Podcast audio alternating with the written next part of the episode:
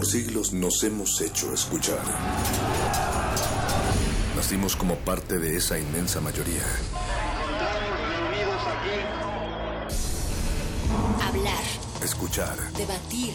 Proponer. Cuestionar. Está en nuestra naturaleza. Seamos instrumentos de conciencia de nuestro pueblo. Usamos el sonido porque atraviesa obstáculos. Muros.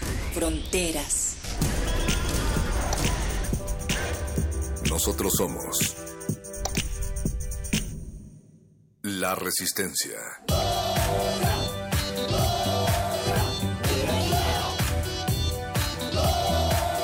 Resistencia modulada.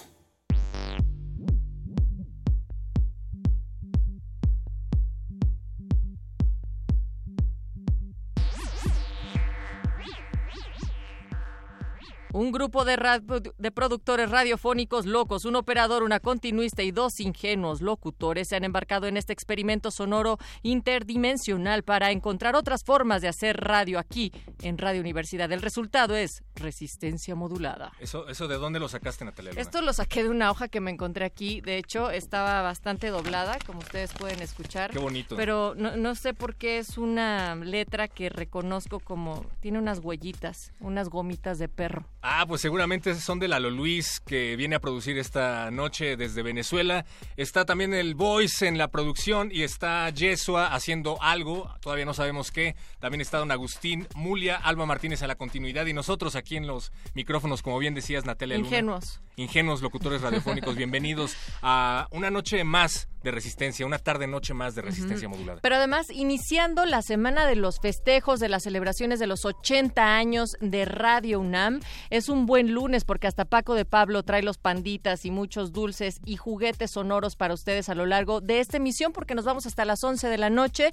Arranca también hoy una pues una sorpresa que si ustedes sintonizaron el viernes tuvieron una probadita, pero ¿de qué se trata, mi querido Tenemos una miniserie que fue escrita para todos ustedes con motivo del 80 aniversario de nuestra máxima eh, radiodifusora, iba a decir máxima casa de estudios, pero es la máxima radiodifusora de la máxima casa de estudios, que van a escuchar en unos momentos más, pero además de todo esto, tenemos que hacer varios anuncios canónicos. Uh -huh. Uno de ellos es que el miércoles tenemos maratón de contenidos aquí en su casa, Adolfo Prieto, número 133, Colonia del Valle. Habrá música, habrá conferencias, habrá mucha comida, seguramente mariachis, y le van a cantar las mañanitas a Radio UNAM, porque el 14 de junio se celebra el 80 aniversario de nuestra madre.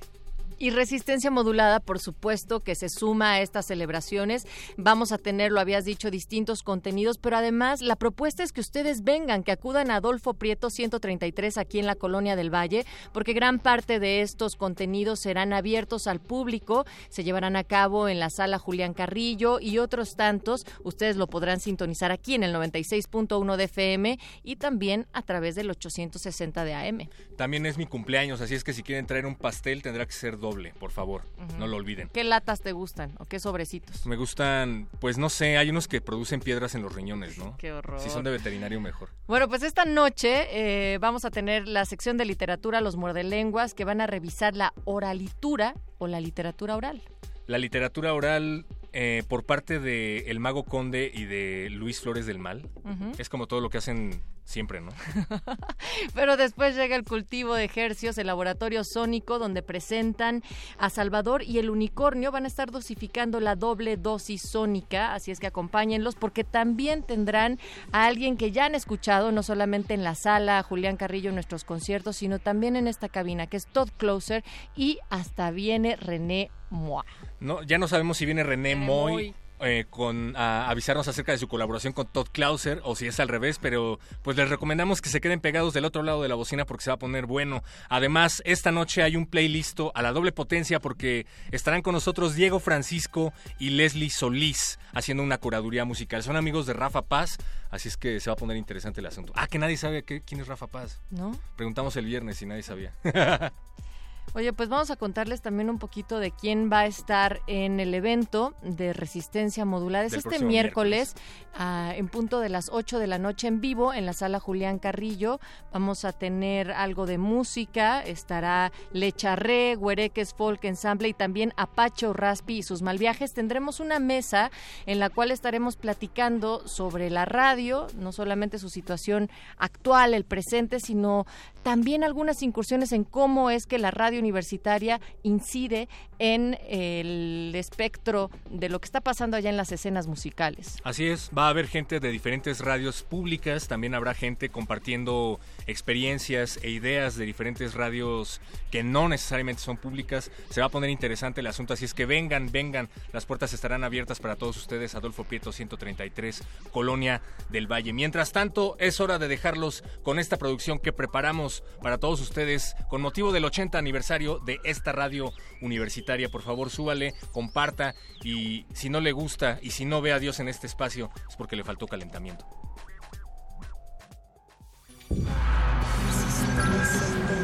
Resistencia modulada.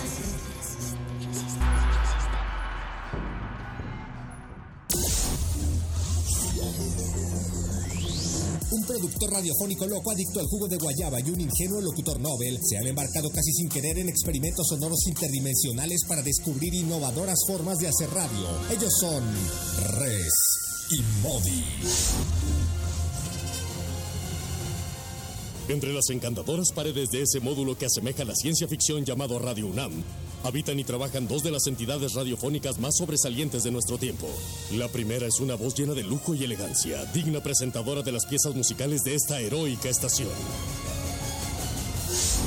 Ah, acabamos de escuchar El pájaro de fuego, ba- ballet de 1910 compuesto por Igor Stravinsky, basado en historias folclóricas rusas sobre esta ave mágica de brillo intenso. eh, interpretó la Orquesta Filarmónica de la UNAM. Gracias por sintonizarnos. Yo, yo soy Modi Martínez y, y los dejo en compañía de Radio UNAM. ¡Y corte! Estamos fuera del aire, Modi. ¿Qué tienes que hacer al rato? Ah, tengo que volver a casa a alimentar a mis gatitos. Esperaba que me ayudaras en un pequeño proyecto que tengo para la estación. Eh, ¿Es una grabación? Algo así, Modi, más o menos. No nos tomará más de una hora. Pe- pe- pero es que mi- mis gatos, Res. Los gatos son independientes por naturaleza, Modi. Hermosos e independientes. No los sobreprotejas. Una hora y prometo imitarte un jugo de guayaba. Ah, ah, bu- bueno. Un minuto después, en otra cabina de transmisión. ¿Por qué nunca había entrado a esta cabina? Porque se construyó anoche. Co- ¿Construyeron una cabina en una noche? No, solo yo, Modi, solo yo. Y resulta muy ofensivo que no valores este trabajo de un solo hombre. Pe- ¿Pero para qué quiere la estación otra cabina? No la quiere. No es de la estación, es mía. Pero necesito una antena y no son baratas, Modi. Vamos a tomar prestada la de Radio UNAM. ¿Qué? ¿Y, y para qué? Desde niño, cuando era un pueril radioasta, me cuestionaba por los límites de la radio. ¿Cuál sería el origen de todas las frecuencias? Si hay un 96.1 en algún lugar, debe existir un 00.0 en FM. Ah, ok. Imagina las posibilidades sonoras escondidas más abajo del 88.1, Modi. Otras dimensiones de programación, otras posibilidades. ¿Y, ¿Y para qué me necesitas exactamente, Res? Te voy a convertir en ondas sonoras para hacerte viajar a través del cuadrante. ¿Qué? ¿Qué? ¿Yo? ¿Cómo? No me oíste. Llevo toda la vida pensando esto. Me tomaría otra vida explicarte cómo lo haré. Necesito realizar la conversión de onda para evitar que tus moléculas se distorsionen y te vuelvas polvo del entramado espacio-tiempo. ¿Polvo? Espera, espera, no. Res, Res. Ah. Muy tarde, Modi. Ya retrasaste la comida de tus gatos y si te resistes más, tardarán más tiempo en comer. Ok, ok, pero entonces. eh, Esto es seguro, ¿verdad? En la ciencia solo hay una cosa segura, Modi. Que nada es seguro. Bu, bu, suerte.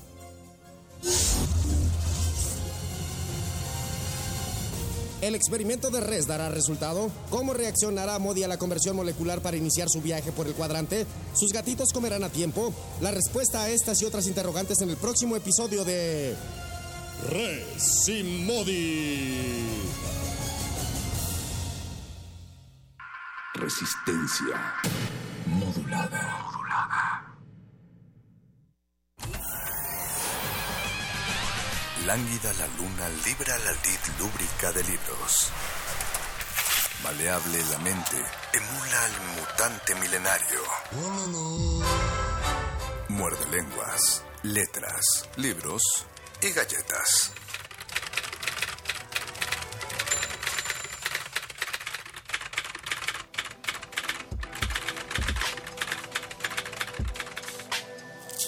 Muerde lenguas. Muerde lenguas. Muerde lenguas.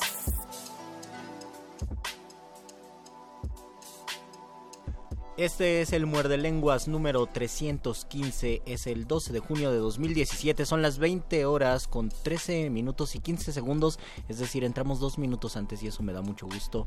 Esta es la voz de Luis Flores del Mal. Y aquí la voz del Mago Conde les da la bienvenida a su programa favorito de letras, libros, galletas. Y oralitura, poesía en voz alta, spoken word, eh, slam, poetry y declamadores sin maestro. Porque sacar la poesía y sacar cualquier tipo de literatura de la página y llevarla a la voz es parte de nuestra celebración, porque Luis, esta, esta emisión de Muerde Lenguas va a contar como el precop, digo, como el prefiesteo. Ajá. No, no crean que hacemos precopio aquí, ¿no? Esa palabra no se Yo puede creí decir. que ibas a decir preconcepto. y- Es el dije, "Está muy preconcepto bien". de la fiesta del próximo miércoles porque se cumplen 80 años de Radio 80 UNAM. años de radio y nosotros lo vamos a celebrar con esa sección que ustedes extrañan, que es en vivo, para que ustedes vengan al teatro porque es gratis como el amor, que se llama el repentorio y en el repentorio ustedes van a conocer y van a sentir, oler, tocar y ver y escuchar a los poetas Estamos- invitados, que estamos- son los poetas de Spoken Word. Estamos tan felices para- por esa celebración que el miércoles nos vamos a aventar un muerde lenguas doble. Así es. Vamos a hacer uno Uh. dento del horario de resistencia modulada. Y uno donde hasta el final.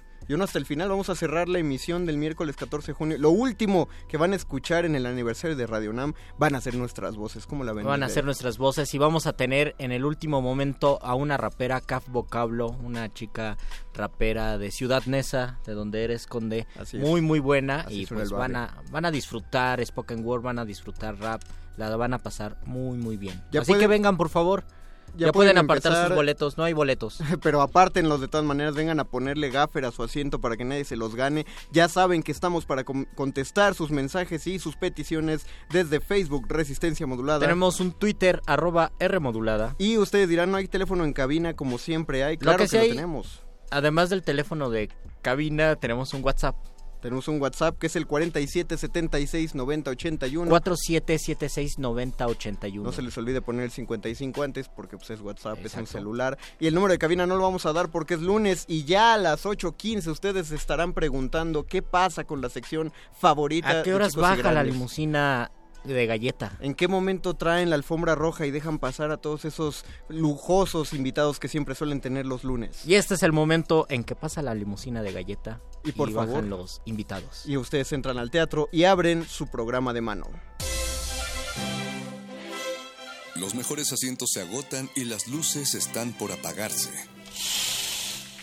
Esto no es un programa de radio, es un programa de mano.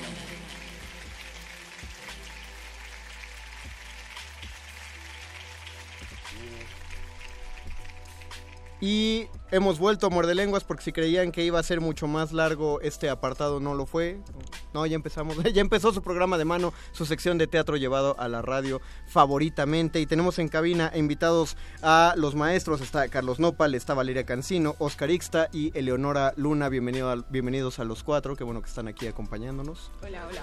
Todos los muerdescuchas están atentos de ustedes. Vienen a hablar de varios temas. Principalmente vamos a tocar el tema de la puesta en escena de la que se viene a hablar y luego hablaremos de a qué forma parte esta obra de teatro que se llama Ruido. ¿Quién nos puede, quién puede empezar a hablarnos acerca del montaje Ruido? Maestro Nopal, por favor. A ver, bueno, Ruido es una obra de teatro, dice así, eh, disfrazada de confesión, o al revés. Es una confesión disfrazada de obra de teatro eh, para dos actores, y en este caso para un eh, cuarentón y fantasma.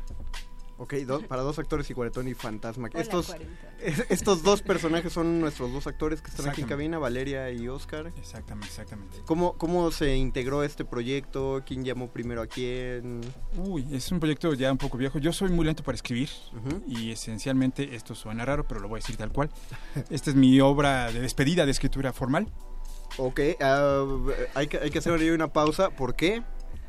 Eh, de- de- ¿A raíz de qué nació ¿Por la...? qué despedida y por qué escritura formal? Porque eh, estoy peleándome mucho con los conceptos de teatro preescrito, literatura dramática y eh, la obra de teatro como o el texto como residuo de la puesta en escena, como resultado de la puesta en escena. Ok. Entonces los procesos se invierten. Ahora voy a empezar a ensayar primero a una especie de laboratorio, acercamiento a la escena y después lo que salga de ahí podrá ser llevado a un texto, no antes. Ya. Aquí Entonces, de, de- de los textos que se formaron antes de la escena o incluso que, que ni siquiera concebías como para escena, a- hasta aquí llegó aquí. esa etapa de la dramaturgia y ahora se va sobre la exploración. Ah, bueno, pero... Exacto, y digo, en ese sentido es como suena raro decirlo que me despido, pero es esa cosa. Y entonces el texto surgió hace eh, siete años, más o menos. Y se hizo una primera versión. Ese es Ruido versión 3.0. Se hizo una primera versión en la que actuó Valeria, haciendo el mismo papel, pero siete años más joven. O sea que era una niña, niña, niña, niña. Sí, otro- tenías, que como, ahora sea una- tenías como ocho, ¿no? Tenía Valeria? como ocho años, exacto. Exactamente. Sí, tú sí sabes. Ahora cuál. tiene ya 16, ya casi es mayor de edad. este Y eh, bueno, se presentó eh, una temporada relativamente corta, creo que fueron ¿qué? un mes y medio, seis funciones, seis funciones, Sí. mes y medio. Y después se hizo una segunda versión, donde ya ahora sí me incorporé a dirigirla. El texto no quedaba y le metí mano al texto. Literalmente le corté, edité, revisé, omití, intercambié y demás cosas. Suplanté. Y finalmente eh, se hizo una lectura dramatizada que también ahí me acercó algunas cosas. Y ahora ya me invitaron a dirigirla dentro del ciclo. Me invitaron al ciclo primero, al ciclo de dramaturgia ambulantes. Después les van a hablar más claramente de eso. Yo les hablaré más claramente de eso. Ok, muy bien, Eleonora. Y una vez ya aceptado el reto de, ok, vas a dirigir tu obra y a producirla, dije, no me falta actuar, pero no soy malo para actuar. Entonces eh, invité a Oscar Ixta a dirigir, a dirigir, a actuar el papel de él, un muchacho que se llama Carlos. Qué raro. Coincidencia. Coincidencia. Hay, hay- Despedida. hay mucho que querías decir ahí. Hay mucho que quería decir, sí, sí. Y finalmente este, aceptaron y el reto era muy sencillo. Tenemos seis semanas para llevarlo a escena. Una nueva revisión, una nueva cosa y vamos a trabajar directamente en, pues, en la escena, en el ensayo, en- con sus cuerpos más que con sus mentes. Ok. Y ahí estamos. Perfecto. Eh, Valeria, Oscar, ¿de qué va la obra? ¿Qué nos pueden decir acerca de, no sé, no voy a preguntar específicamente por anécdota porque pues, sabemos que no puede haber anécdota, pero ¿de qué va escénicamente para la gente que se le antoje ir a, a- abarrotar la sala? Pues prácticamente hablamos del- de un tema de bullying, que ahora sí que está como muy en auge, muy de moda. Digo, ha estado mucho tiempo en la vida de todos nosotros, pero me parece un tema muy interesante y muy importante de abordar. Ahora que, pues en las escuelas se da mucho, ¿no? Y vemos muchos videos de, de niños que sufren esto y que terminan suicidándose por todo esto. Y pues eso va a la obra de una niña que sufre mucho tanto en su casa como en la escuela, como en el edificio donde vive y por circunstancias de la vida termina yéndose con Santa Claus. Ok, eh, eso sí es un, un giro dramático. ¿Cómo fue el trabajo de, de- desde el texto, el trabajo actoral, pues? El trabajo de mesa, el llevarlo al trazo.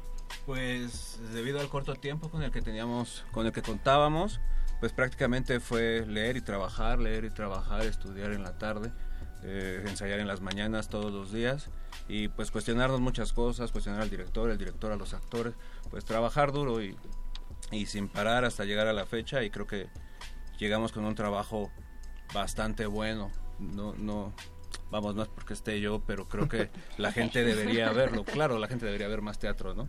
Pero debería, deberían acercarse a ver lo que estamos haciendo, me parece interesante, sí.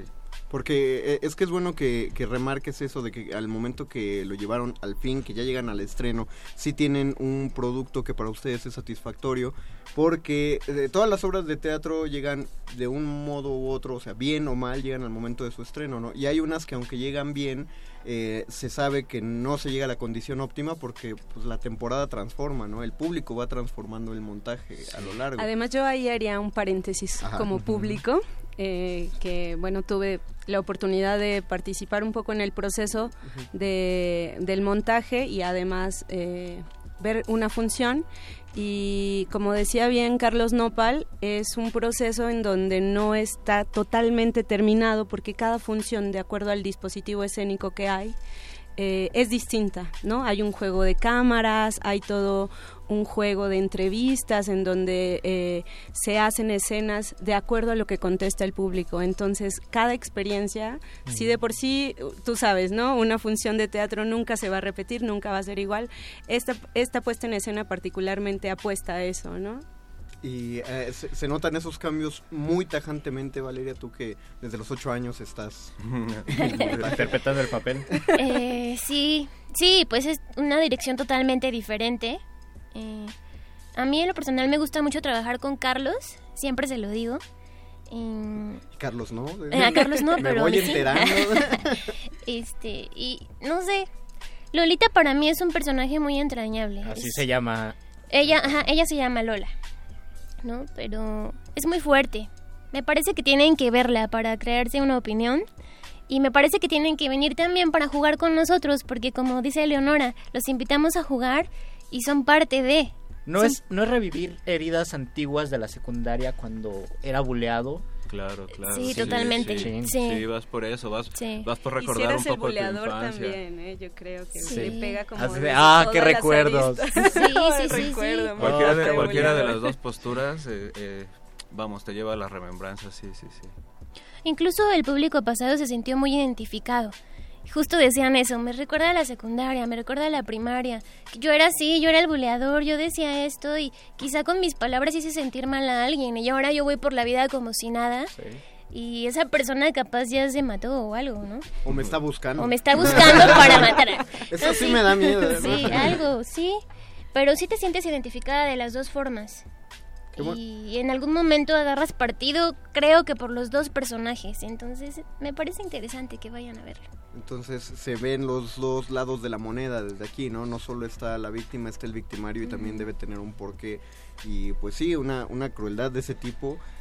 Qué bueno, o no sé si sea tan bueno o tan, tan malvado, que eh, eso se genera de una manera casi inconsciente, ¿no? Eh, Lo que dicen, no me daba cuenta de que era a ese grado tan cruel. Y ya que para que nos den coordenadas de días y horas, sería bueno pasar a platicar acerca del ciclo, Eleonora. ¿Qué es este? Claro. en- ¿Dentro de qué ciclo está inmerso este montaje? Eh, este montaje es el que estrena el ciclo de dramaturgias ambulantes que es un colectivo de dramaturgos al cual yo también recién me voy incorporando, soy alguien, el octavo pasajero soy yo. Eh, son ocho dramaturgos eh, y la particularidad de las propuestas que traen este colectivo es que producen y dirigen sus propios textos. En algunos casos los actuamos, en algunos casos también los dirigimos. Entonces es el lo hago, hágalo usted mismo. y, y bueno. em, eh, pensamos como este colectivo para crear nuevas maneras de gestión, nuevas maneras de proponer, invadir espacios convencionales o no convencionales, de abrir e inaugurar este escenarios por llamarlos en el sentido muy estricto de, de que es donde se presencia una obra de teatro. Espacios escénicos, pues, ¿no? Exacto, espacios escénicos. Y bueno, dentro del colectivo están Carlos Nopal, está Martín López Brí, está Luis Alcocer, está Ángel Hernández. Ángel Hernández, Ah, Guillermo Guillermo León, eh, Antonio Zúñiga y bueno, yo que ahora soy el, Todos el alien octavo pasajero. creadores y productores, Sí, actores. actores, directores, eh, siempre más de una cosa hacemos, ¿no? En Más de escena. Además de, de escribir nuestras obras, algunos producimos, algunos dirigimos, algunos también actuamos. Es la experiencia y el empape completo. Completísimo. Sí, porque y, buscan escribir el texto que quieren que llegue a escena y entonces pugnan y se esfuerzan y lo consiguen. y que además ya no es como ajeno, ¿no? Siempre claro. estamos o producimos nuestras propias obras o le ayudamos a nuestro amigo que también dirige y escribe. O sea, ya los papeles tal cual. La cuestión del dramaturgo eh, que está aislado ajá. escribiendo ya no, ¿verdad? No, no, No, no. no, no. además, exacto, es, es con lo que estamos peleándonos mucho. eh, eh, o no sé si todo el colectivo, aunque en esencia sí. eh, no creemos ya, insisto, en esta posición del dramaturgo en el escritorio, aislado un poco de la escena, aislado mucho de- del mundo, ¿no? Y entrega el texto, entonces luego se enoja si le cambiaron una coma o si le cambiaron el nombre. No, esta cosa es viva y se hace con los actores y hay que ver cómo lo dicen y qué hacen. Porque aparte no es funcional esa, esa figura, ¿no? Eh, ¿no? No hay una cultura de lectura dramática, de lectura de textos dramáticos. Tú puedes producir un poemario o una novela y esperar de cierta manera que alguien se meta a, a las librerías y busque las novedades y consiga tu, tu texto, pero en, en drama no es así, no ocurre así en el teatro. Entonces creo que la mejor manera, en lugar de que busques publicarlo, buscas que esté montado. Y Sí, pero también eh, eh, eh, aquí tiene otra característica, aparte que somos los ocho dramaturgos todólogos, y hay dos espacios, eh, que eso es importante, va a estar, de entrada este año vamos a contar con dos espacios distintos. Uno es la nave y otro es el foro Carretera 45. Que el foro La Nave está ahí en la colonia Doctores y Carretera 45. en la obrera. En la obrera. Que son casi vecinos, en realidad están a dos kilómetros de distancia. Y eh, en algún momento coincidirán eh, obras que estarán eh, simultáneas, es decir, una en la nave y otra en la obrera, este, en, en, en cartera 45. Y también vamos a sacar, cosa rara, un libro antológico, no sé llamarlo así, porque vamos a intentar rescatar las experiencias que significó estas cosas, es decir, por qué llegaste a la escritura a partir de la producción o por qué llegaste a la producción a partir de tus textos, y dirigirlos y actuarlos y algo haré con esto. Es que, es que sí es funcional, es como cuando sacan los guiones de una película, pero después de que estrenó la película, Claro. no, no antes. Además, en esta cosa donde ya están desdibujados los roles tan específicos, el maestro Carlos Nopal pues tiene una editorial muy bonita que acaba de cumplir 20 años, Wow. eh, que se llama Anónimo Drama, bravo. Y justamente bajo este sello es como la oportunidad en donde el colectivo también encuentra eso, ¿no? Entonces el teatro también se lee, el teatro también se ve, el teatro también se ¿Y vive. dónde lo vamos a ver? Y ahora Bueno, se escucha. ¿dónde Sí, vamos a es ver que ahora se escuche, ahora se escucha, pero en, en particular este montaje, ¿dónde, ¿dónde lo vamos a ver? Eh, ahora En estamos ruido. en la nave. Estamos todos los jueves de junio a las 8 de la noche en Doctor Vertis 86. Doctor Vertis 86 está el foro La Nave, ahí está la obra. cuarto piso. En el cuarto, En el cuarto piso. Contamos con estacionamiento. Estacionamiento, Ah, elevador. Qué, buen, qué bueno que se Sí, aclara, sí, Oscar, eso, sí, porque Pues sí. le, le da facilidad. Sí, mucha Y facilidad. Estamos muy cerca también, estamos entre dos estaciones del metro, es decir, es el metro Valderas y metro Y Salto, Salto del del Agua. Está justo en medio, está ahí Vértiz. La Ahí obra, la obra Ruido en la nave, eh, recordamos los días y la hora. Jueves de junio a las 8 de la noche. Todos los jueves de junio, 8 de la noche, córranle porque nos quedan tres, Nos quedan tres. tres jueves de junio. En esta primera EPA, En esta luego primera. yo- Ajá. llegaremos, eh, me acaban de decir, confirmar, Ya que llegaremos a las 300 Hay que, hay representaciones. que decirle, hay que decirles que no. Sí, eh, 8 de la noche repetimos, hay que decirles que no, para que no digan, ay, la voy a ver en la segunda la última, parte". la última, la última. La última, son tres, así, ya, no, no se pueden perder esa experiencia. Tienen que ir en junio, los que puedan, y luego ya recomendar para que vayan otros Pero- despuesito. Pero aparte, eh, aquí la producción va a enloquecer de la obra Sí. Ruido Sí. y esperamos que es que estén queremos listos. hacer ruido, por eso. Ah, pues vamos a hacer ruido. Esperamos que los monos alados que ayudan a Yeso estén preparados porque acaban de decir que van a regalar todos los pases dobles que se quieran llevar. Y no es como aquel chiste que decimos que regalamos pases dobles porque es entrada gratis. Esto no es así. Esto no es un chiste, gente. Dos por uno. Todos los... Ah, dos por Sí, uno. dos- Ah, dos por uno. Ah, sí, sí, sí. ya Sí, estamos un poco deschavetados, pero... No, no, no, está bien. Todos los dos por uno. No, eh, Ya, no es qué bueno que lo cachaste. Leonora. eh, Siempre hacemos esa broma. me imaginé, Sí, me hombre, pues como que no creas que estoy distraído. ya todos no- los dos por uno. Mal mi trabajo, ¿cómo crees? Todos los dos por uno Perdón, Benito Taibo. se van a ir Todos los dos por uno. Todos en, los dos este, por uno. en este momento. Sí, los, los, que, que, quieran nos hablar. escriban, los que nos llamen. Los que nos llamen en cabina. Ah, Luisito, con tu voz Los que nos llamen en cabina al 55 23 54 12. Otra vez que me enamoro. 55 23 54 12.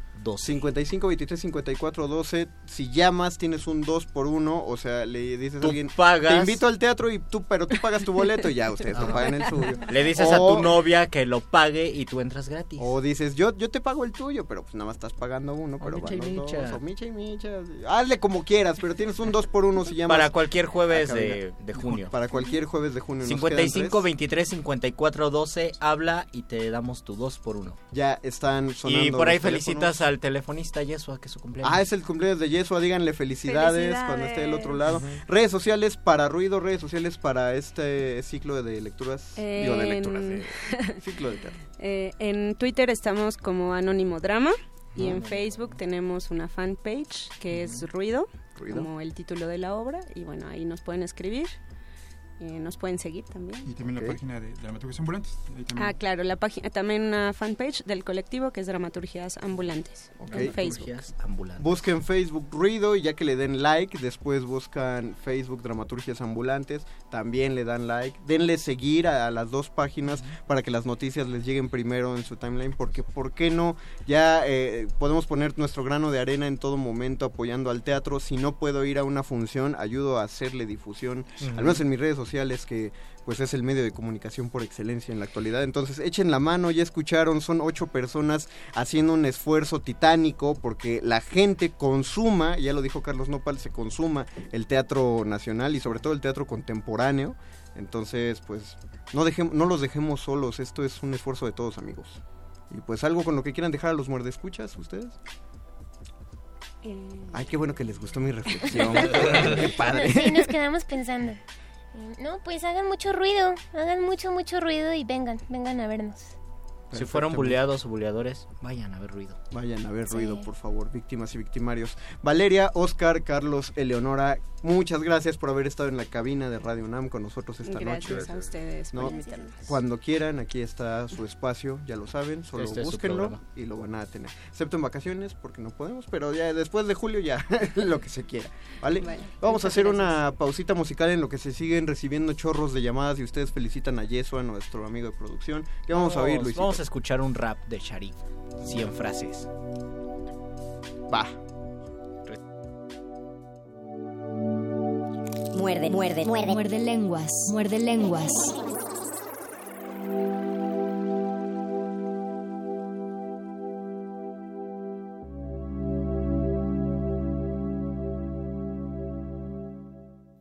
A veces busco el folio como el que busca la lumbre para escapar del hambre y del frío de noviembre. A veces solo tengo la fuerza de la costumbre y el mimbre de unos versos que se rompen como siempre. Y de los deseos solo quedan las pestañas, una canción y un cajón con telarañas. Ya solo le hago caso al corazón y a las entrañas, que no es poco, loco. Y así casi nunca me equivoco. Llevo muchos años ya jugando en este juego y nada nuevo.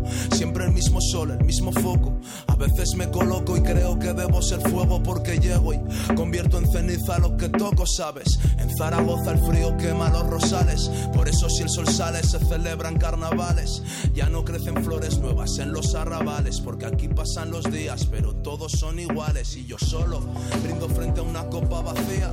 Tengo de compañía el silencio y su melodía. Escribo por la noche para poder dormir de día. Soy amante del derroche, despilfarro la alegría si la tengo. Porque a veces es tan cara que el dinero no la paga aunque lo intente. Tú siente y compara. Dime quién te ampara. Dime quién repara cuando el miedo es el que te mira a la cara. Dime cuando el folio es el testigo de mi crimen. ¿Quién me salva? Cuando el dolor a mí me oprime el alma. Cuando lloro desde la noche hasta el alba como un niño que de amigas tiene a dos ojeras malva y aún así parece que no escuchan lo que digo yo. No es al sol, es a mi sombra quien persigo.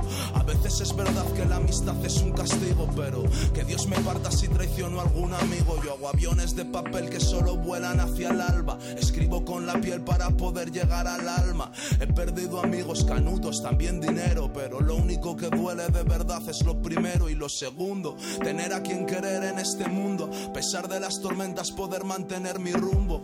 Tú no te confundas que yo ya no me confundo. El odio y el amor miden lo mismo de profundo. Con un verso rotundo retumbo en tus sentidos, fecundo tu mente a través de tus oídos. Yo voy con la esperanza del que todo lo ha perdido y así todo lo que viene es bienvenido. ¿Quieres saber por qué? Yo soy de esa clase de torpes que les duele más las palabras que los golpes. Soy así, en sí por vocación gris y sincero. La luna de enero enamoró a mi lapicero. Yo prefiero demostrártelo a decirte que te quiero. Sé que el material de las palabras es ligero y que la vida es corta, el reloj un embustero. Todo lo que importa no se compra con dinero, pero ¿qué le voy a hacer si el placer es pasajero? Cuesta amanecer en esta jungla de acero. Con poco que ofrecer, yo doy siempre lo que tengo. Porque así lo aprendí a hacer en el lugar de donde vengo. Yo vengo y perdón si llegué tarde a tu chantaje, pero me fui de viaje sin peaje a otro paraje. Creo que el maquillaje en el lenguaje es un vendaje feo. Si en el fraseo no hay mensaje, mejor vete a que hoy veo mucho rapeo por ego y luego en el juego del ruego su flow de fuego es fogueo por esta parte. Poco que contarte, nada nuevo, el mismo nota que lo parte y luego se rasca los huevos. Yo, para encontrarme, tuve que perderme, tuve que aprender a desprenderme y ahora voy un poco más libre, un poco más triste, en busca de una frase que ya sé que no existe. Solo soy el prisionero del tintero y de tu piel, el guerrero bucanero de un velero de papel, el patito feo, el castigado del recreo, otro deseo de paseo que se quedó sin cordel y aún me queda aire.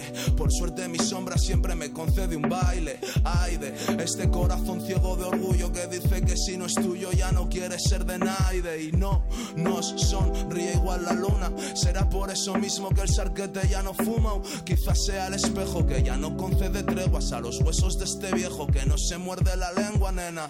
Véngame si muero en esta batalla. Y luego llévame junto a la playa y entiérrame en la arena, cerca de la orilla, pa' que el mal me haga cosquillas y de noche me visiten las sirenas. Que solo yo sé lo que pesa este pellejo de niño viejo, de macarra con complejos. Me miro en el espejo y te juro que no dejo de pensar que si no encuentro la felicidad lo dejo ya.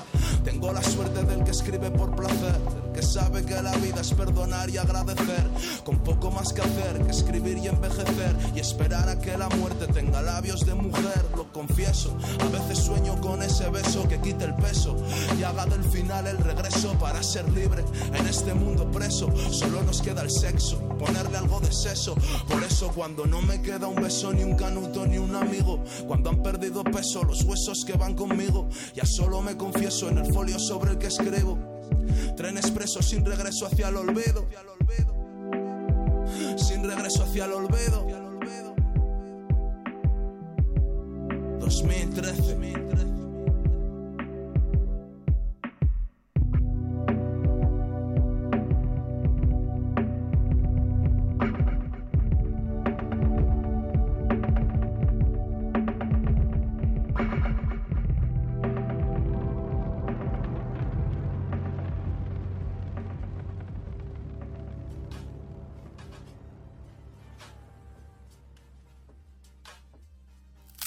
Muerde lenguas. Muerde lenguas. Muerde lenguas.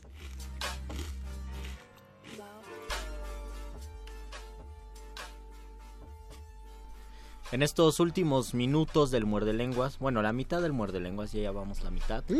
Vamos a hablar de oralitura, poesía oral, eh, poesía en voz alta, spoken word. Yo tengo una duda. Todas esas cosas. ¿Oralitura es un término que tú inventaste? No, es un término que existe y es un término que surgió primero, me parece, en Francia y después fue acuñado por la tradición de los improvisadores de Latinoamérica, de España, de, de España y la tradición oral.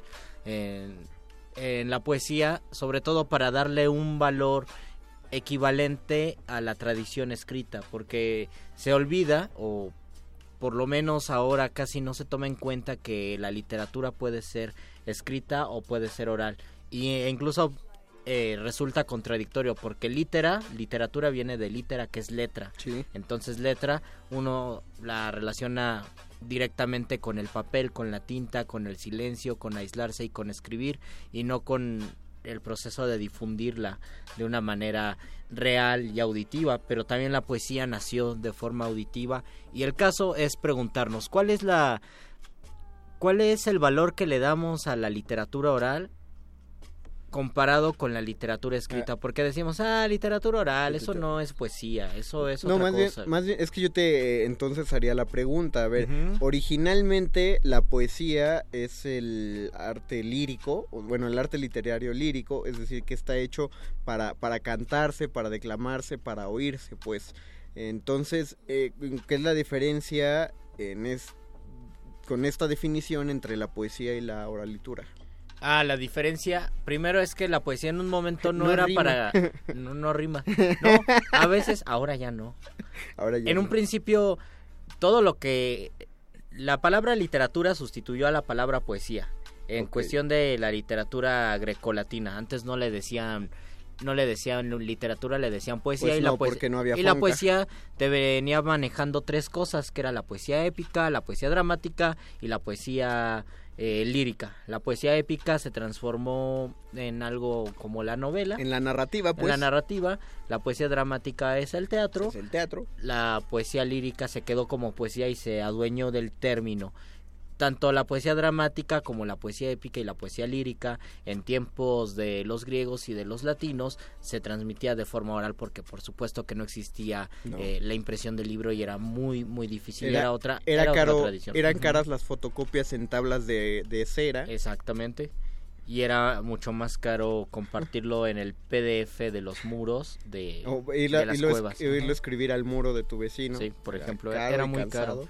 Pero la poesía oral fue algo que, que perseveró desde la tradición juglaresca, desde los juglares, que se dedicaban a transmitir los contenidos y los discursos literarios que ahora conocemos de forma oral, y esto fue creciendo a la par o se fue desarrollando a la par de la literatura escrita.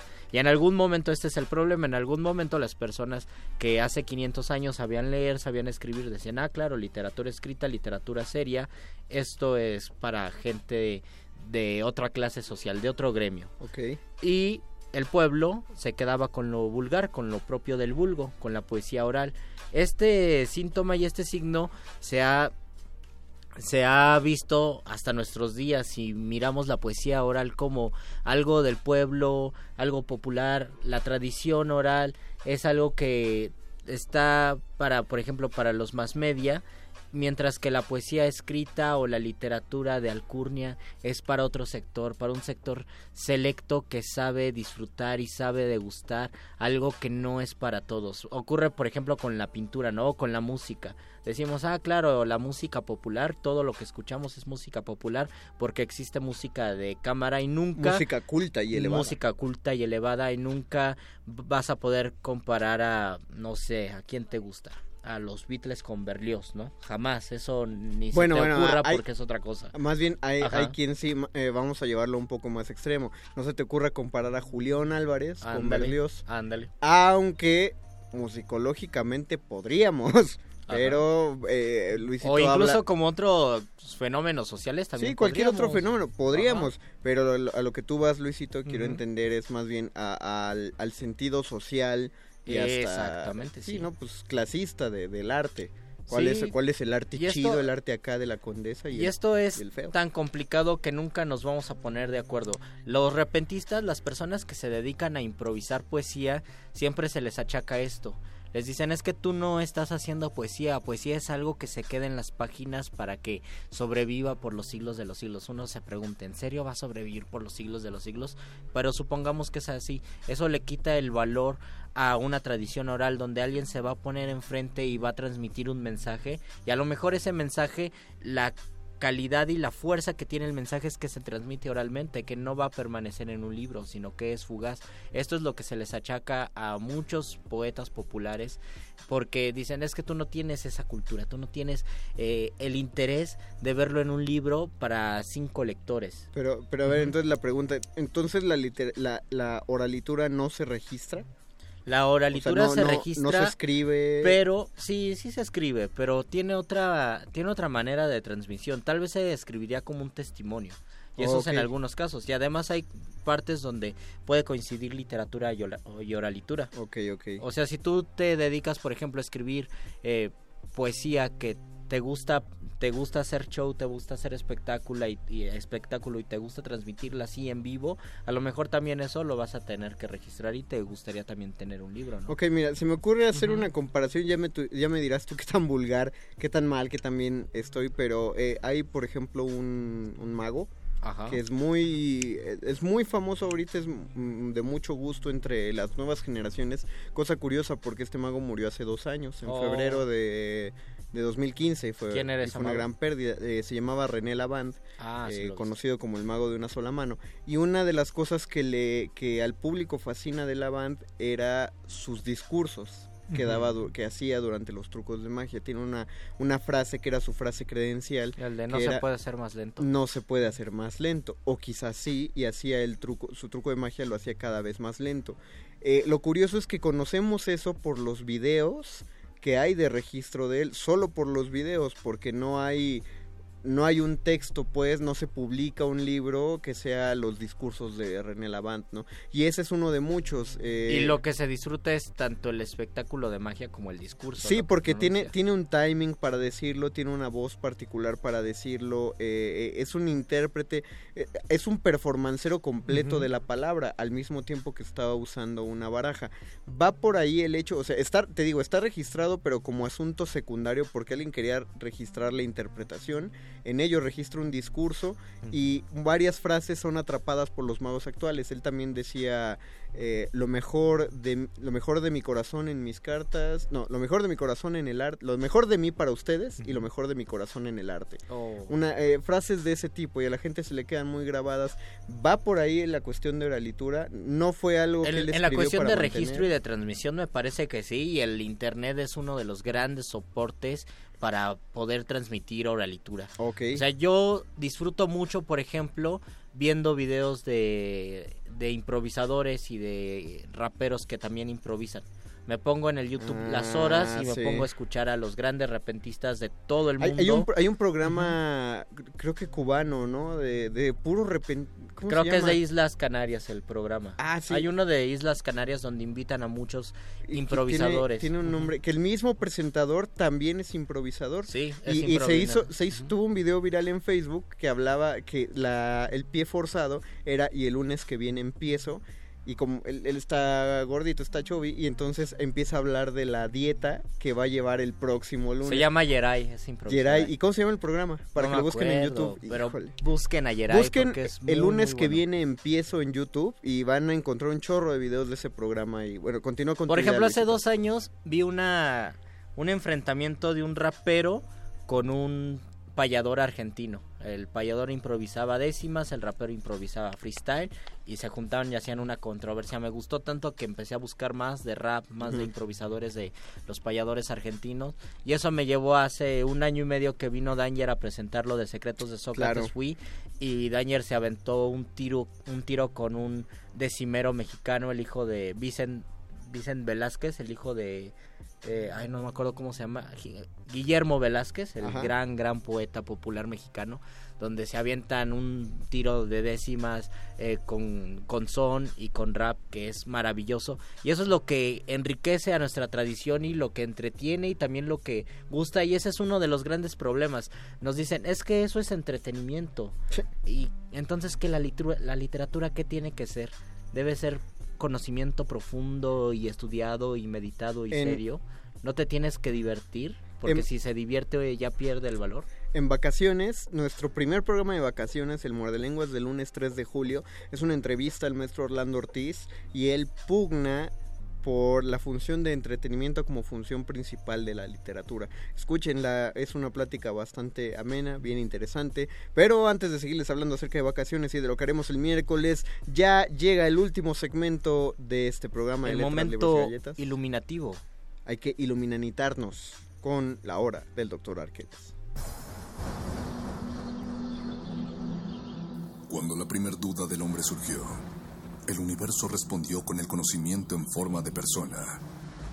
Una persona con suéter.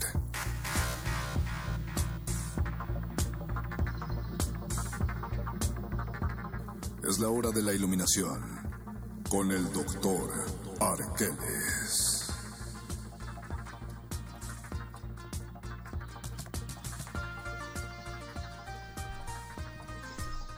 Y regresamos al último segmento de este programa agradeciendo los comentarios que seguramente quisieron escribirnos y no nos pusieron. Ustedes Porque- saben que no tenemos... ¿Qué pacho? No ten- ah, no, ustedes no lo saben. Pero Conde sabe y yo sé que no teníamos pila, ¿verdad? No teníamos batería para transmitir nuestro streaming de Entonces hoy. no hubo Muerde TV por eso. Y en lugar del Muerde TV del miércoles va a ser Muerde en vivo. Así Entonces, que vengan, por favor. Vengan a la sala Julián Carrillo a ver Resistencia Modulada en vivo el miércoles a las 8 de la noche. Puede que hasta conozcan a nuestro querido doctor Arqueles si, si se apersona con su, su presencia tunante.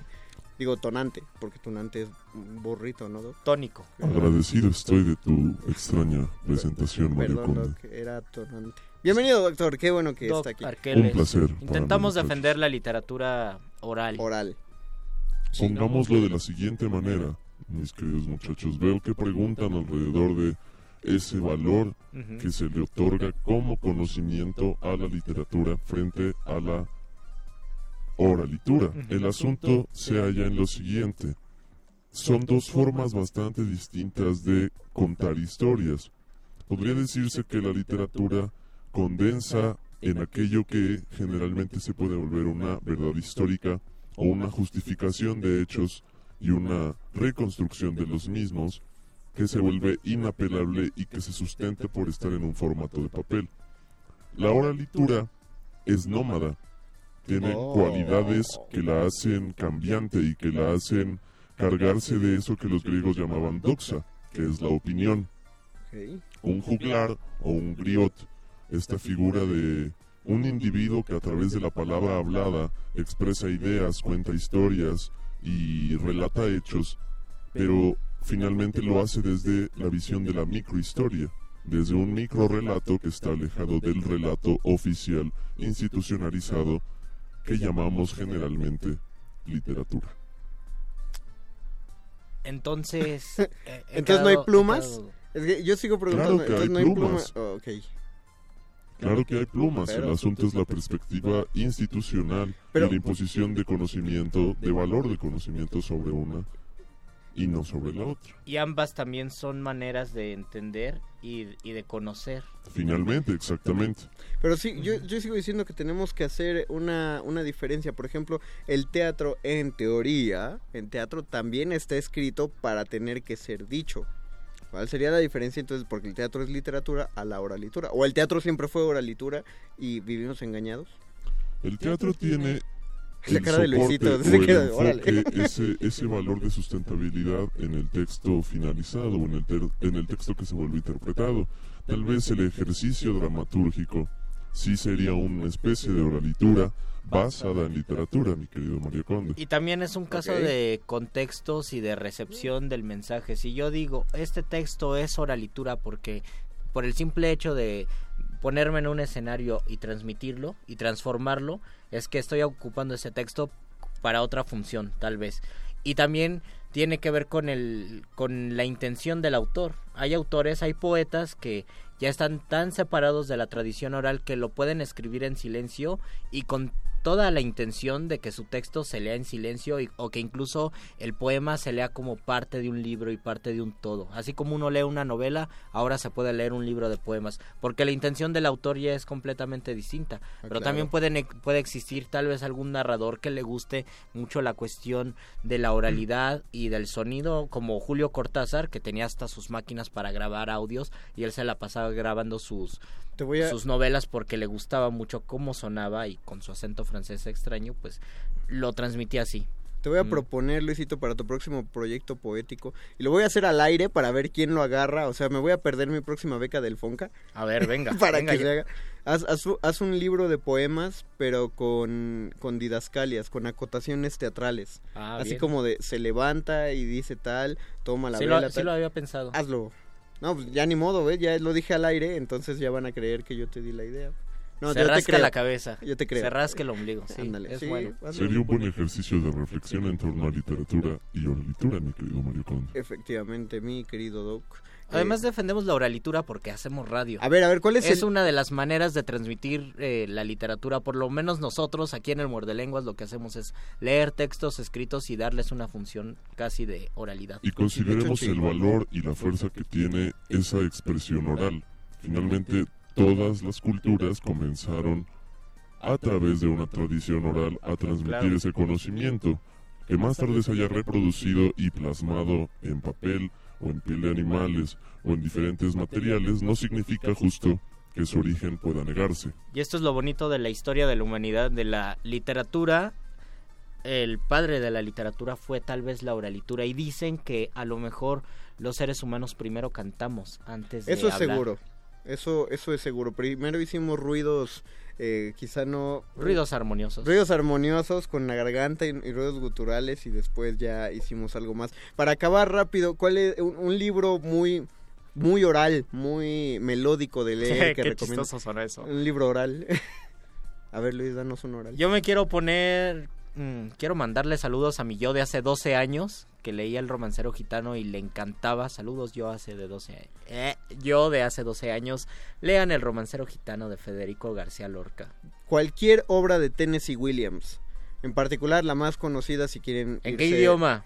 En español incluso, español? sí, no importa que esté en español, tiene, es que lo que lo que tiene de melódico es el flujo de los diálogos, es trepidante.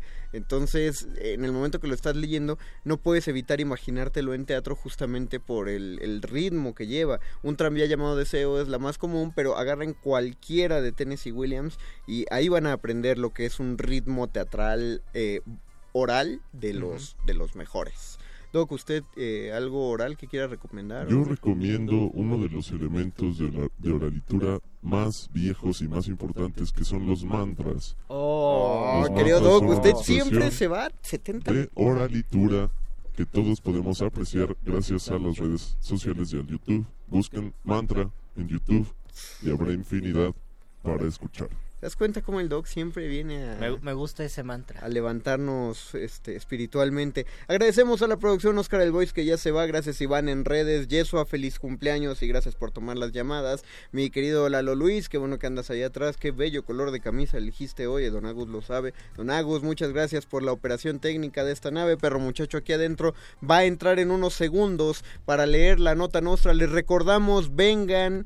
Eh, no solo a las 8 de la noche a la sala Julián Carrillo, sino que escúchenos a las 11 de la noche, porque a las 11 y media de la noche vamos a detener otro repentorio, los muerdelenguas. Vamos a contar con la presencia de Caf Vocablo. Habrá, va a haber rap aquí en la cabina. 8 y 11 y media de la noche, próximo Vengan, por miércoles favor. 14 de junio. Nos van a ver en vivo. Nos Vámonos. despedimos de estos micrófonos, el Mago Conde. Luis Flores del Mal. Y el doctor Arqueles. Quédense a cultivo de ejercicios, esto es resistencia modulada.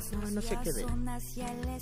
Muerde, muerde, muerde, muerde lenguas, muerde lenguas. Tres pasos creo mucho me parece. ¿Y cuando volverá? Je ne reviendrai pas. Je suis si loin déjà. volverás? Un día o jamás. ¿Y cuando volverás? J'ai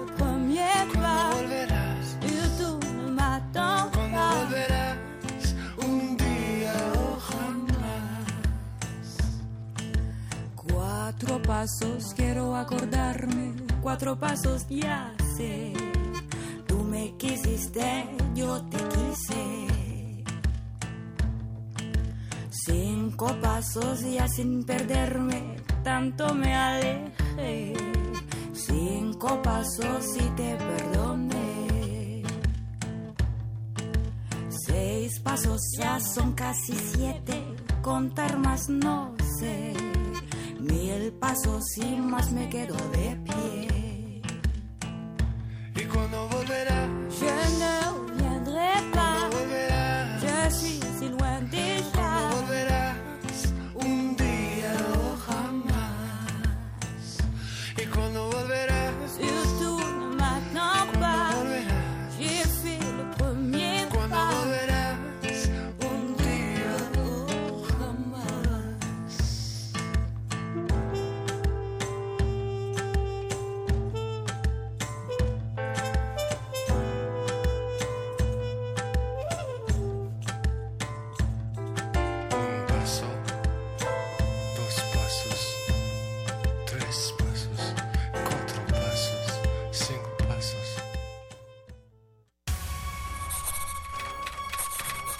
Los locutores del muerde lenguas se quieren deslocutor y muerde lenguarizar. El que los deslocutor y muerde lenguarice, buen deslocutor y muerde lenguarizador será.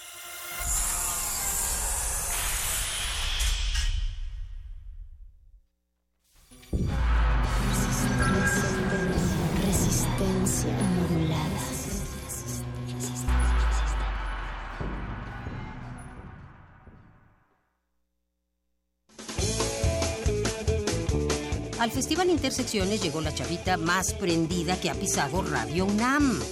Es fiestera, locochona y nocturna. Súbele a tu radio y baila con la música de La Lupita, la dama ninfómana del rock. Boletos agotados. Sigue la transmisión en vivo viernes 16 de junio 21 horas por el 96.1 de FM o por internet en radiounam.unam.mx. Escucha esta experiencia sonora en Radio UNAM.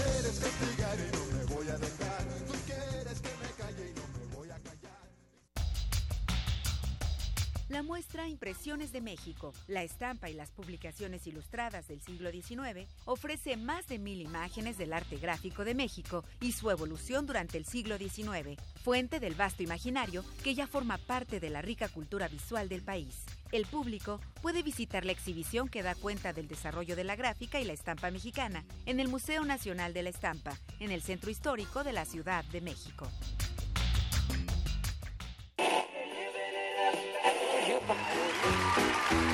Vive la nostalgia y humor que la radio nos ofrece.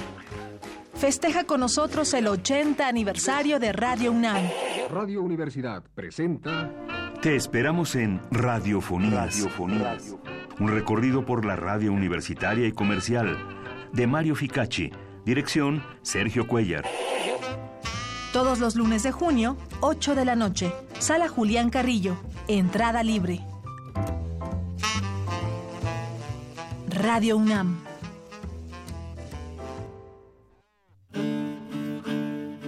Sumérgete en la música del planeta.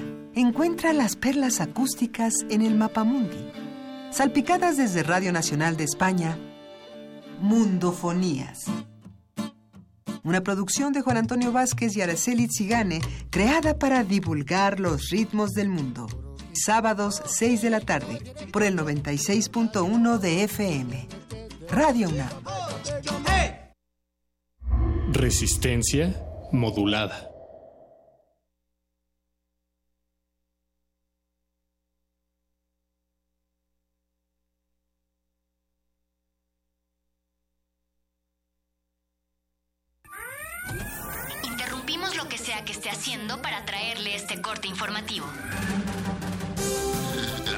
La, nota nostra.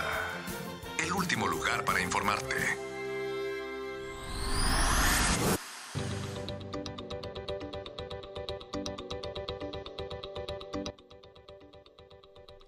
Para celebrar el Día del Padre, la plataforma digital Facebook estrenará el botón Me Empatriarca.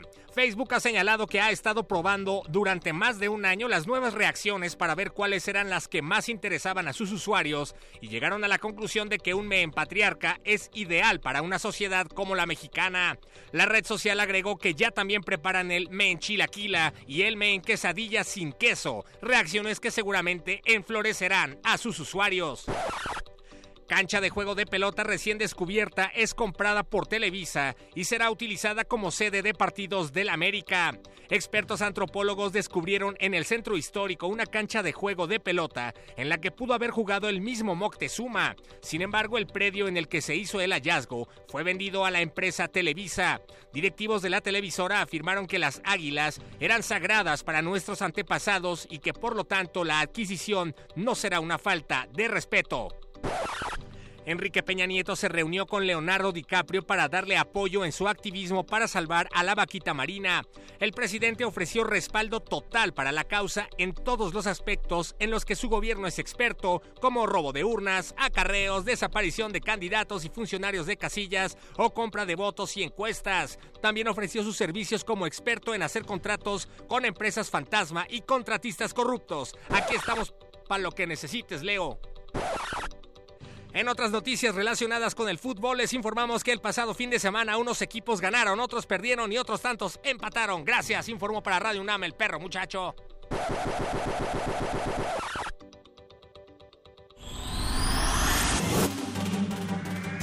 Estas fueron las últimas noticias que debiste recibir. Puedes continuar con tus actividades cotidianas. La nota, nota nostra. La nota nostra.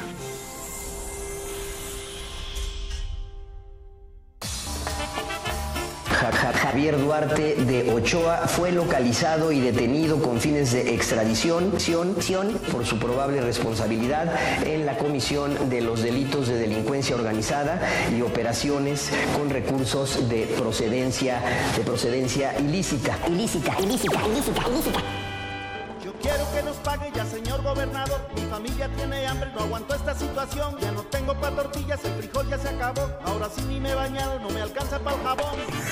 amigo, compadre, político, socio de los pinos, socio de los pinos. Muy necesario para los estrategas priistas de decir que efectivamente se está combatiendo la corrupción, la corrupción, socio de los pinos. Quiero que nos pague ya, señor gobernador. Mi trabajo lo he cumplido, mi palabra es de honor. Ja- Ja- Javier Duarte de Ochoa. Eres un asesino. Ja- Ja- Javier Duarte de Ochoa. Eres un mataperiodista. Eres un asesino. Duarte no paga, Duarte no paga. Ya no le toques ni una nota que no paga. Duarte no paga, Duarte no paga. Ya no le toques ni una nota que no paga. Volveré a la calle en 24 horas. Tal vez sean 12. Resistencia modulada. Ponte los audífonos con una pregunta clara. ¿A qué, su- a qué suena este momento? Momen- Momento. Si pudieras musicalizar a cualquier persona, cualquier evento, cualquier circunstancia, tienes música para ir de un lugar a otro. ¿Cómo crees que sonaría? Ley listo. Complacencias musicales de personajes poco complacientes.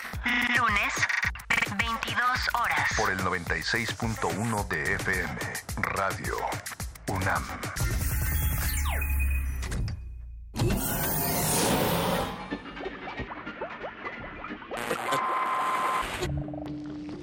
Entre los brotes culturales silvestres y la hidroponía acusmática se encuentran las conversaciones cantadas. Estudiamos el milagro de la música libre en el aire. Cultivo de hercios. Frescura en la flora musical.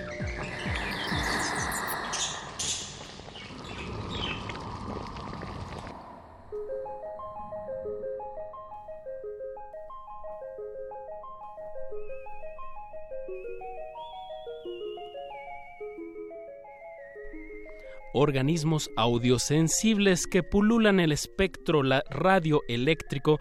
Deténganse y acompáñenos, que ya comienza Cultivo de Hercios. El caldito musical de resistencia modulada, donde se propagan y germinan las más frescas y variadas sonoridades que hacemos llegar hasta sus oídos. Por la frecuencia de Radio UNAM 96.1 de FM. XEUN. Transmitiendo en vivo con 100.000 watts de potencia desde el Valle de México. Y llegamos a la aldea global a través de nuestro portal en línea www.resistenciamodulada.com. Siendo hoy junio 12 del 2017 a- y siendo las 21 horas con 9 minutos y corriendo, damos inicio a este experimento radiofónico que hemos titulado Cultivo de Ejercios. Paco de Pablo. Apache Raspi. ¿Qué va a acontecer esta noche? Esta noche tenemos un menú doble, dos lados, lado A, lado B. Ambos lados tienen sujetos de estudio que, a quienes disectaremos frente a sus oídos.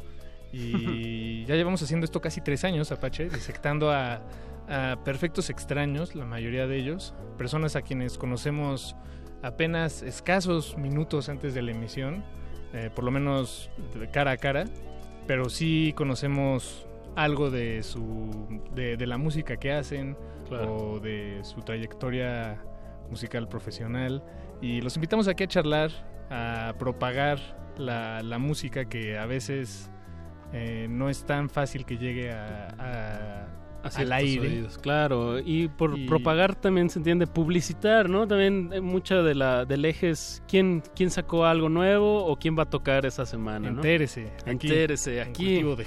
Les regalamos boletos y todas esas cosas. Y discos. Y bueno, pues vámonos a lo que nos truje Pues, Chencha. em- empecemos esta, esta emisión con nuestro primer invitado de esta noche. Se trata de Salvador Sagún y viene a platicarnos sobre su proyecto Salvador y los unicornios. ¿Y qué dices, Apache? Eh, ¿Prueba musical o prueba...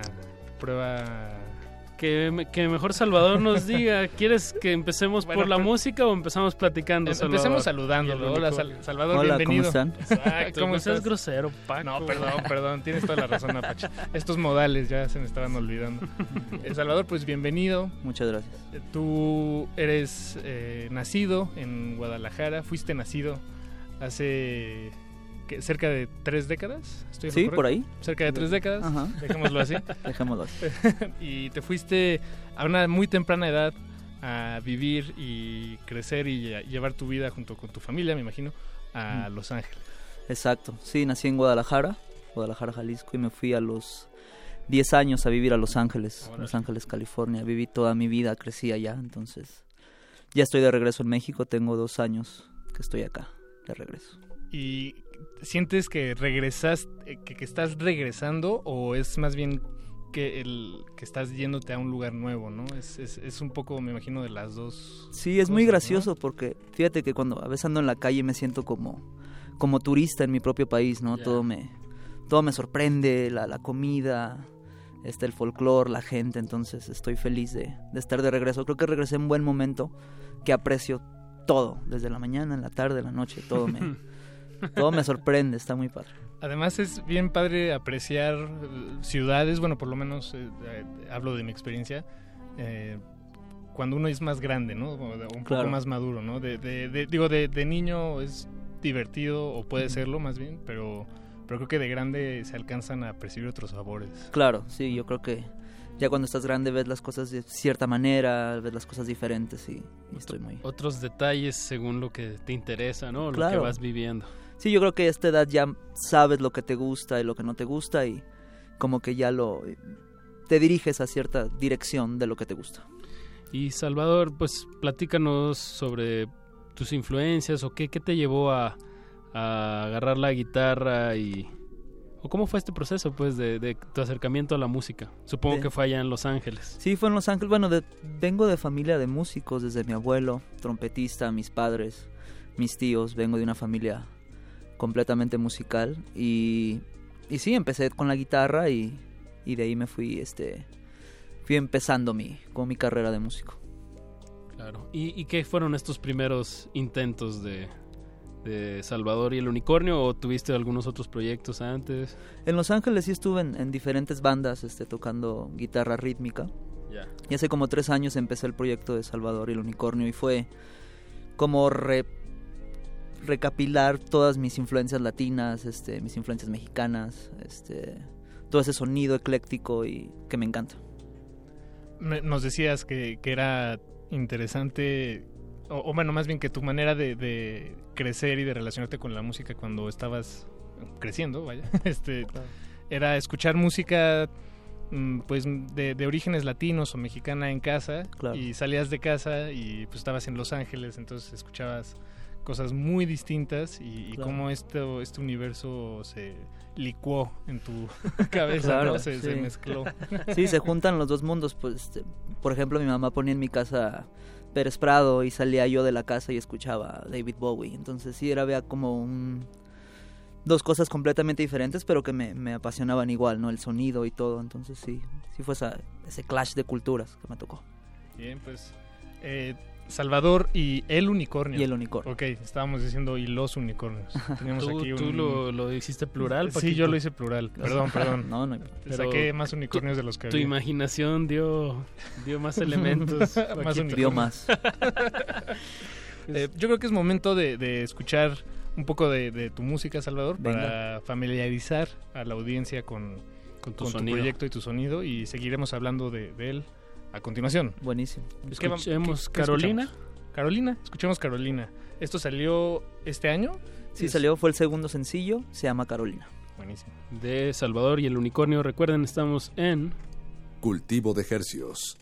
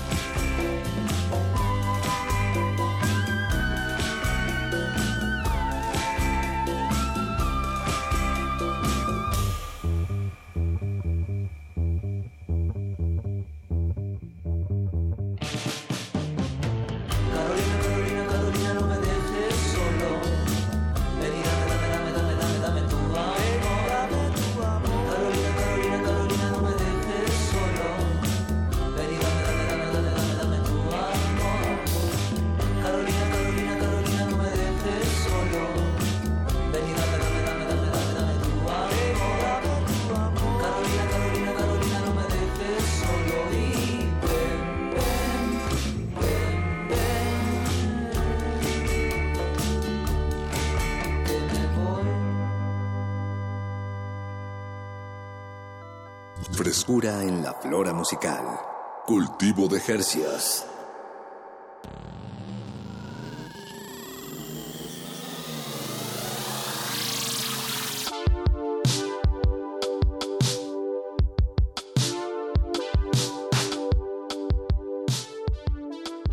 Acabamos de escuchar Carolina, el tema es de Salvador, y el unicornio, nuestro sujeto de estudio esta noche en cultivo de ejercios. Eh, pues un pop muy, muy, muy refrescante, Salvador. Eh, y bueno, surge la duda, ¿no? Hay, hay muchas canciones inspiradas en este nombre. Eh, Carolina sí es alguien, alguien una, una exnovia, una novia. ¿Quién es Carolina? Sí existe, sí, por ahí, por ahí anda en Los Ángeles. Es Ah, ya. Sí es una persona que existe. Es una verdad. No fue una musa imaginaria. Exacto. Bueno, cabe mencionar ahorita rápidamente que Salvador y el Unicornio, nuestro, nuestro invitado esta noche, eh, tú estarás tocando el miércoles 21 de junio en el Auditorio Nacional. No, en, No, el, en el lunario, al ladito, al ladito. Al ladito, afu- El- afuerita. Como el tumorcito que tiene ahí La el- costilla más chiquita. Exacto, la costillita de- del Auditorio Nacional en, en el Lunario. Y le vas a abrir nada más y nada, ma- y nada menos que una banda que, que hay que decirlo, que trae un. Pues un. ¿Cómo se le diría? Eh, pues un impulso, digamos, internacional, ¿no? Una banda Claro. muy movida que es Chicano Batman. Es la segunda vez que se presentan aquí en, pues, ¿Es en la segunda México. vez? Bueno, es la primera vez en la Ciudad de México, pero la primera vez se presentaron en, en Acapulco, Ah. en el Trópico. Ah, tú estabas allá. Ahí al lado de la playa. De tropical andabas. Pues eh, Salvador y el unicornio, tú eres el, el acto abridor. ¿Cómo, ¿Cómo estás para este show que estás preparándonos? Porque tú eres una one man band, ¿no? En Sí, esencia. Estoy, pues primero que nada estoy feliz de poder ser parte de, de este show el 21 de, de junio en el Lunario. Y a una banda que aparte admiro y, y me encanta, Chicano Batman. Entonces sí estamos preparando un show un poquito más completo. Yo usualmente toco solo con una grabadora de cassette. Y Ah. ahora vamos a armar un, una- un three piece que será Felipe Ceballos en la batería y Andrés Sánchez en el bajo. Entonces va a ser un pues un show un poco más completo para esta esta esta celebración para mí, ¿no? Estoy muy emocionado de, de poder ser telonero de, de Chicano. Bien, qué bien. Además, ya eras eh, fan, por así decirlo, o bueno, por lo menos ya, ya admirabas la- el trabajo de la banda antes de saber que ibas a tocar con ellos, ¿no? Sí, ser- sí, desde su primer disco me gustó mucho. Este nuevo me encantó. Sí, lo escucho mucho en mi casa. en- y siento que es un gran disco, es una gran banda y va a ser un, un agasajo verlos en vivo, la verdad. Toda la gente que vaya no se va a arrepentir de, de verlos. Además, probablemente tú los veas desde atrás. Exacto, de- al ladito. Al ladito. de ladito. Igual no Po- voy a escuchar pocos. muy bien, pero los voy a ver bien. Pues vas a ver ejecutar, que la verdad, eh, pues un, un cuarteto bastante amarrado, ¿no? Con mucha, pues de lo que hablamos en el primer bloque, ¿no? Como una, como el nombre lo dice, pues un arraigo ahí, un rescate de, de la cultura pues latina, pero mezclada con rock. eh, y, y bueno, ¿tú, ¿tú sientes que también por ahí va un poco tu proyecto? ¿Por eso te invitaron a abrir? O, Sí, yo me identifico mucho con su sonido, me encanta el sonido que tienen, este, y siento que somos muy parecidos en el, en el aspecto de, de ser de, de fuera y vivir, crecer en Estados Unidos, ¿no? Este, siento que a ellos les pasó lo mismo, como que agarraron todas sus raíces, obviamente con, con lo nuevo que están escuchando, igual me pasó a mí, empecé a escuchar psicodelia brasileña, bugalú, calipso, y, y tra- traté de juntar todo, entonces sí me identifico mucho con el sonido de ellos y, som- somos muy parecidos, yo creo. Y el, el, por ejemplo, el sonido que, que tú tienes, eh, Salvador, en tu proyecto Salvador y los y el, perdón que lo eh, Salvador y el unicornio, eh, lo, lo grabaste en los estudios eh, Panoram. Panoram. Bueno, que no son estudios, ¿no? ¿Es discos Panoram o es estudios Panoram? También es estudio, es una Ah, disquera y tiene un estudio. Ah, ok, exacto, exacto. Eh, ¿qué, ¿Qué nos puedes decir sobre cómo eso formó... Transformó el- o, tu o proyecto. transformó más bien el exacto el sonido. Tuve la fortuna de que Felipe Ceballos, que es mi productor y un amigo mío, que lo conocí en Los Ángeles, también se mudara a México. Entonces, él escuchó mi primer como proyecto que tenía, que era Super Low Five. Y al, al traspasarlo al, al estudio, es- podría ser complicado, pero él me entendió perfectamente el sonido que quería. Y somos muy parecidos, somos, tenemos un oído muy, pues de rock muy clásico, ¿no? Entonces, como que por ahí nos fuimos y él es el productor de mis tres canciones. Y hasta la fecha estoy feliz con, con el trabajo que hemos hecho. Buenísimo. ¿Cuánto, tiempo lo, lo grabaron? Más o, o- Estamos haciendo sencillo por sencillo, casi Ah, sobre la marcha. Entonces, porque hemos tenido trabajo de, de estar tocando y ahorita nos vamos a clavar un rato a, a hacer el cuarto sencillo. Ah, sí, justo vienes de una, de una gira, ¿no? De circuito indio. ¿Con, ¿Con quién te tocó hacer dupla y qué ciudades te tocó visitar? Me tocó hacer dupla con Costera, que son hermanos también de Panoram. Este, estamos en la misma disquera. Y visitamos 12 ciudades en un mes. Este, estuvo bastante pesado. pesado. Pero padre, porque era jueves, viernes y sábado estar tocando en diferentes ciudades. Y creo que fue. Es un gran proyecto de, de indio y de Vive Latino. Esto de circuito indio. Que son, son, es- son como giras pequeñas eh, en duplas, ¿no? Y, Ujú. Claro. y unas bandas tocan un fin de semana en un lugar y al siguiente fin en ese mismo lugar llegan otras dos O bandas. llegan otras y dos. Más de hip, se otra dupla todo. de hip hop o de punk. Claro. o de- Sí, estuvo súper bien curado. ah, Como dices, había bandas de punk, de hip hop, de folk, rock. Entonces, sí, nos tocó la fase 1 y nos fue súper bien, súper contento. Y Eso. ¿Te da, te da curiosidad pensar eh, en tu proyecto en Los Ángeles? ¿Cómo, ¿Cómo se desarrollaría o desenvolvería por allá? Digo, porque este proyecto nació y se ha cultivado casi todo básicamente aquí en México, ¿no? Claro. em, Sí, yo empecé, yo empecé a escribir en Los Ángeles, como que ahí fue donde arrancó y aquí es donde ya lo he hecho un poquito más de estudio y donde he estado tocando más, ejecutándolo más, ¿no? He tenido la fortuna de estar de gira. Entonces, sí me da curiosidad ir allá y tocar y ver la, La recepción, la recepción, exacto, de la gente de allá versus la de acá, entonces. Y que vayan tus amigos, ¿no? También. Exacto. Sí, Sí, el año tocar. pasado toqué, estuve tocando en Texas y en California, abriendo la gira León Larregui, entonces ya, ya hubo como que una, una conexión ahí. Bien. Con con, el, con público de Estados Unidos. Pues nos queda otro tema para, para dar otra, pues otra muestra de, de tu trabajo, Salvador y el unicornio. ¿Qué te gustaría escuchar? ¿Qué andas promocionando? Ahorita estamos promocionando Caminando, que es el tercer sencillo que estamos sacando. Acaba de salir hace un par de semanas y es una canción bastante diferente a Agua de Coco y a Carolina, entonces espero les guste. Bien, pues cada entrega muy diferente de Salvador y el Unicornio que le recordamos va a estar abriendo el concierto de Chicano Batman el 21 de junio, miércoles, en el. Lunario. Eh, pues estén Sí, atentos. si quieren ir, mm, ya no lo duden, porque Exacto. mientras más lo duden, menos van a ir. Sí, yo creo que sí se van a acabar los boletos. Sí, sí. Pues muchísimas gracias, Salvador. Gracias a ustedes, muchas gracias. Pues vamos a escuchar Caminando y pues continuamos con esta emisión de Cultivo de Hercios. No le cambien, Salvador. Muchas Hasta luego. gracias. Que estés bien. Bye bye. Cultivo de Hercios.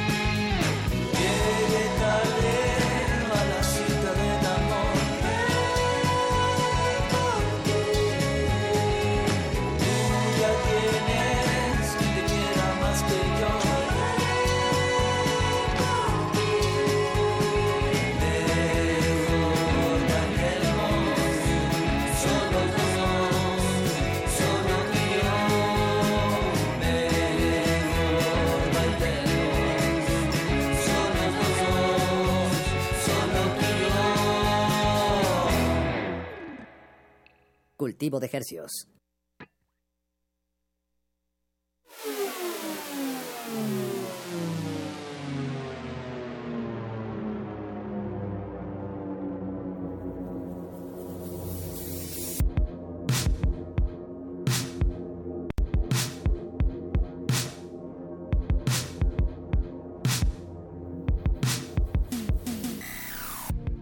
De vuelta en Cultivo de Hercios, la vitrina sónica de resistencia modulada, donde usted se entera de nuevos proyectos que están aquí pues eh, efervesciendo en la ciudad y también de eventos, como es el caso pues, que, que- que vamos a mencionar en este momento. Estamos haciendo un enlace telefónico con César Juárez de Nostalgia Huasteca. César, ¿nos escuchas por ahí? Muy bien, a Pachito, Pablo, saludos, estamos aquí los tres nostalgios en el ensayo, saludando al auditorio de Radio UNAM. Hola César, buenas noches. Saludos a, a todos. Saludos a los tres. Buenas noches. Muy bien, andan ensayando, eh, obviamente porque pues son un, un grupo, una integración que, que disfruta, como pudimos presenciar aquí en, cuando vinieron a tocar aquí a la cabina, disfrutan mucho lo que hacen y aparte porque pues tienen, tienen presentación importante este jueves, ¿no? Sí, así es, estamos muy contentos de participar de la, de la Feria de la Música Independiente este jueves a las 19 horas este, en el Centro Cultural España. Nos parece que es un evento este, pues muy, muy padre ya que ya que nos está convocando como a diferentes expresiones dentro de la música, pero que coincidimos en lo independiente y eso pues es un placer, como sabrás, compartir escenario con, con tanta banda y para tanta banda sobre todo, ¿no? Claro, este evento de la Feria de la Música Independiente 2017 está organizado por el Centro Cultural de España en México. eh, pues es como una, una plataforma donde, como bien dices, se juntan varios proyectos que de, de, este, de esta índole independiente, como ya casi todo se hace en estos días, ¿no, Paco? Y, y también, eh, pues hay varias disqueras, hay varias, eh, pues gente que hace management, que hace, pues varias cosas alrededor de, de la música, ¿no? Sí, yo creo que al final está muy padre que más allá de los... Digo, aquí está padre que todos tenemos medio alrededor los tres proyectos, en este caso Héctor Guerra, Ampersand, tenemos en común la música mexicana, ¿no? Nosotros Nostalgia Huasteca, digamos que hacemos son huasteco en su forma más elemental, aunque nosotros chilangos pues, pues nos dedicamos a la forma tradicional del son. Eh, los otros proyectos no necesariamente, pero eso demuestra que la, la condición o el estado de salud de, de la música que se produce en México, ¿no? Y eso me parece muy valioso. Creo que encontrarnos todos, aunque tú vengas de azul, yo de verde, un chile, mole y pozole, pues se trata de disfrutar la música y que de saber que la chamba que uno hace desde, desde cada quien desde su lado, pues pues le llega a alguien y, y que hay escenarios para compartirla, ¿no? Eso. Eh, bueno, ustedes, como ya bien dijiste, van a estar tocando el jueves 15 de junio a las 6 de la tarde en el Espacio X, aquí en el Centro Cultural España, y atrás de la Catedral. Eh, van a estar Nostalgia Huasteca, Ampersand, un super proyecto que se le recomendamos mucho, Villa Exótica y Héctor Guerra, que estuvo aquí la semana pasada, ¿no, el lunes pasado, sí. Buenísimo. Un placer platicar con él. Y luego también está el... Bueno, hay varias actividades. El viernes, bueno, de, de que reconozcan nombres, veo a Mondragón, a Tino el Pingüino. Eh, pues son, son estos tres días, jueves 15, viernes 16 y sábado 17 de junio. Eh, pues ahí para que chequen bien toda la información, pues chequen Feria de la Música Independiente 2017 en Facebook o en, o en Twitter para que se enteren de todo lo que va a haber. ¿Algo que estén preparando especial para esta presentación del jueves, César? Pues estamos sí, intentando hacer como ahí que aquí una cosa con, con visuales y demás cosas para apoyar la narrativa que traemos toda la vida, durante 14 años, lo hemos hecho nosotros al- solitos, así con, la- con los puros versos y jaranas. Ahora estamos tratando de, de, de transmitirles igual eh, toda la, la imaginería que hemos recogido durante los años, eh, pues para tratar de hacer el viaje todavía más profundo, ¿no? Que es lo que buscamos, ¿no? Claro. Entonces esto es como, como algo de lo, de lo más especial que estamos preparando. Y pues la otra es nada, no, no nos queda más que agradecer también el, espacio que ustedes siempre nos, nos, nos han abierto, este, porque creo que es, que es importantísimo que todo esto suceda. Claro, y, y, bueno, recordar a la gente que es entrada libre. Nomás tienen que, se tienen que agarrar el metro ahí al Zócalo y caminar cinco minutos. Exacto, Y, sí, y empaparse de música. Exacto, sí les recomendamos que lleguen, que lleguen temprano porque generalmente el aforo es muy controlado en España. Sí, ¿no? cierto. Claro. Este, para garantizar esta onda de, pues, de la seguridad y todo eso. Pero la verdad es que pocas veces sí me parece también que, que se pueden conjuntar carteles así, ¿no? Claro. Y no hablo, me da mucho gusto formar parte de veces nos da gusto formar parte de ese cartel, pero no hablo por nostalgia, ¿no? Todas las bandas y toda la playa que va a haber durante tres días me parece bastante afortunada, entonces pues eso, ¿no? Al auditorio que, le- que, le, que le interese, pues que ponga las pilas, que se lancen, que consumamos la música independiente, aunque asumimos que un poco, afortunadamente, escuchar resistencia modular y escuchar Radio UNAM ya es de por sí este, una postura, pues, ¿no? O sea, creo que, y eso está bien padre, ¿no? Que podamos también, como ser aliados con muchas estaciones de radio, ¿no? Eh, con ustedes, evidentemente, pero, pues bueno, no está de más nunca recordarle a la banda que tiene que, que consumir Y que la música apoye, claro. Exacto, en, en cualquiera de sus niveles, ¿no? O sea, la que sea, pero pues es lo que nos, nos este, digamos que es lo que nos da tanto para seguir respirando en este país así como está, ¿no? Sí, tan asfixiante, pero pues como dices, esto está, este evento, esta feria está dirigida pues a músicos, a realizadores de video, a productores, a promotores, pues a, a cualquier, eh, pues el área que sea, pero desde un aspecto independiente y pues ahí, ahí, ahí se va a juntar la gente en el Centro Cultural España. César, muchísimas gracias por tomarnos la llamada. Vamos a, despedir esta bueno, pues esta intervención contigo de Nostalgia Huasteca con, con su canción Guapanguero, Guapanguero, de su último disco, ¿no? El sopilote y esos ruidos de la milpa, si mal no recuerdo si se llama el disco, ¿no? Así es, el sopilote, los ruidos esos de la milpa. Muchas gracias, Apache, Paquito, abrazo a los dos. Este, pues ya este, esperamos encontrarnos pronto. Gracias al auditorio, ¿no? Acérquense a las redes, nostalgiahuasteca.com y redes nada más píquenle ahí. Exacto. Y, eh, y muchas gracias por el espacio, pues. Gracias Buenísimo. César. Que estés Gracias, bien. Adiós. Eso, pues escuchemos Guapanguero, Guapanguero y felicitemos a Yesua, que es su cumpleaños. Esta te la dedicamos, Yesua, esta canción. Música y continuamos en Cultivo de Ejercios. Cul, cul, cul, cul, cul, cul, cul. Cultivo de Hercios. Guapanguero,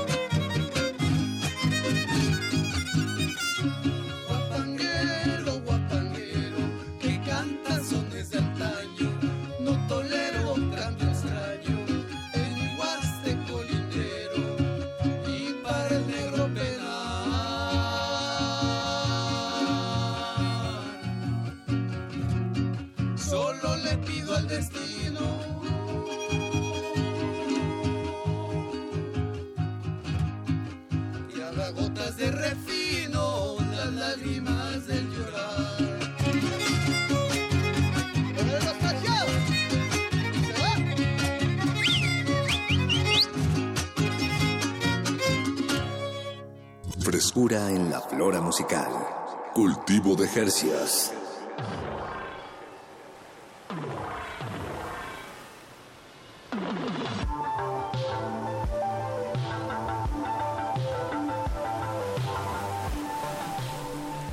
Estamos en cultivo de hercios y es momento de darle la bienvenida a uno de los sombreros más famosos que, podrá uno reconocer siempre y cuando esté escuchando el sonido de una guitarra y tal vez un, un micrófono al que le faltan agudos y graves.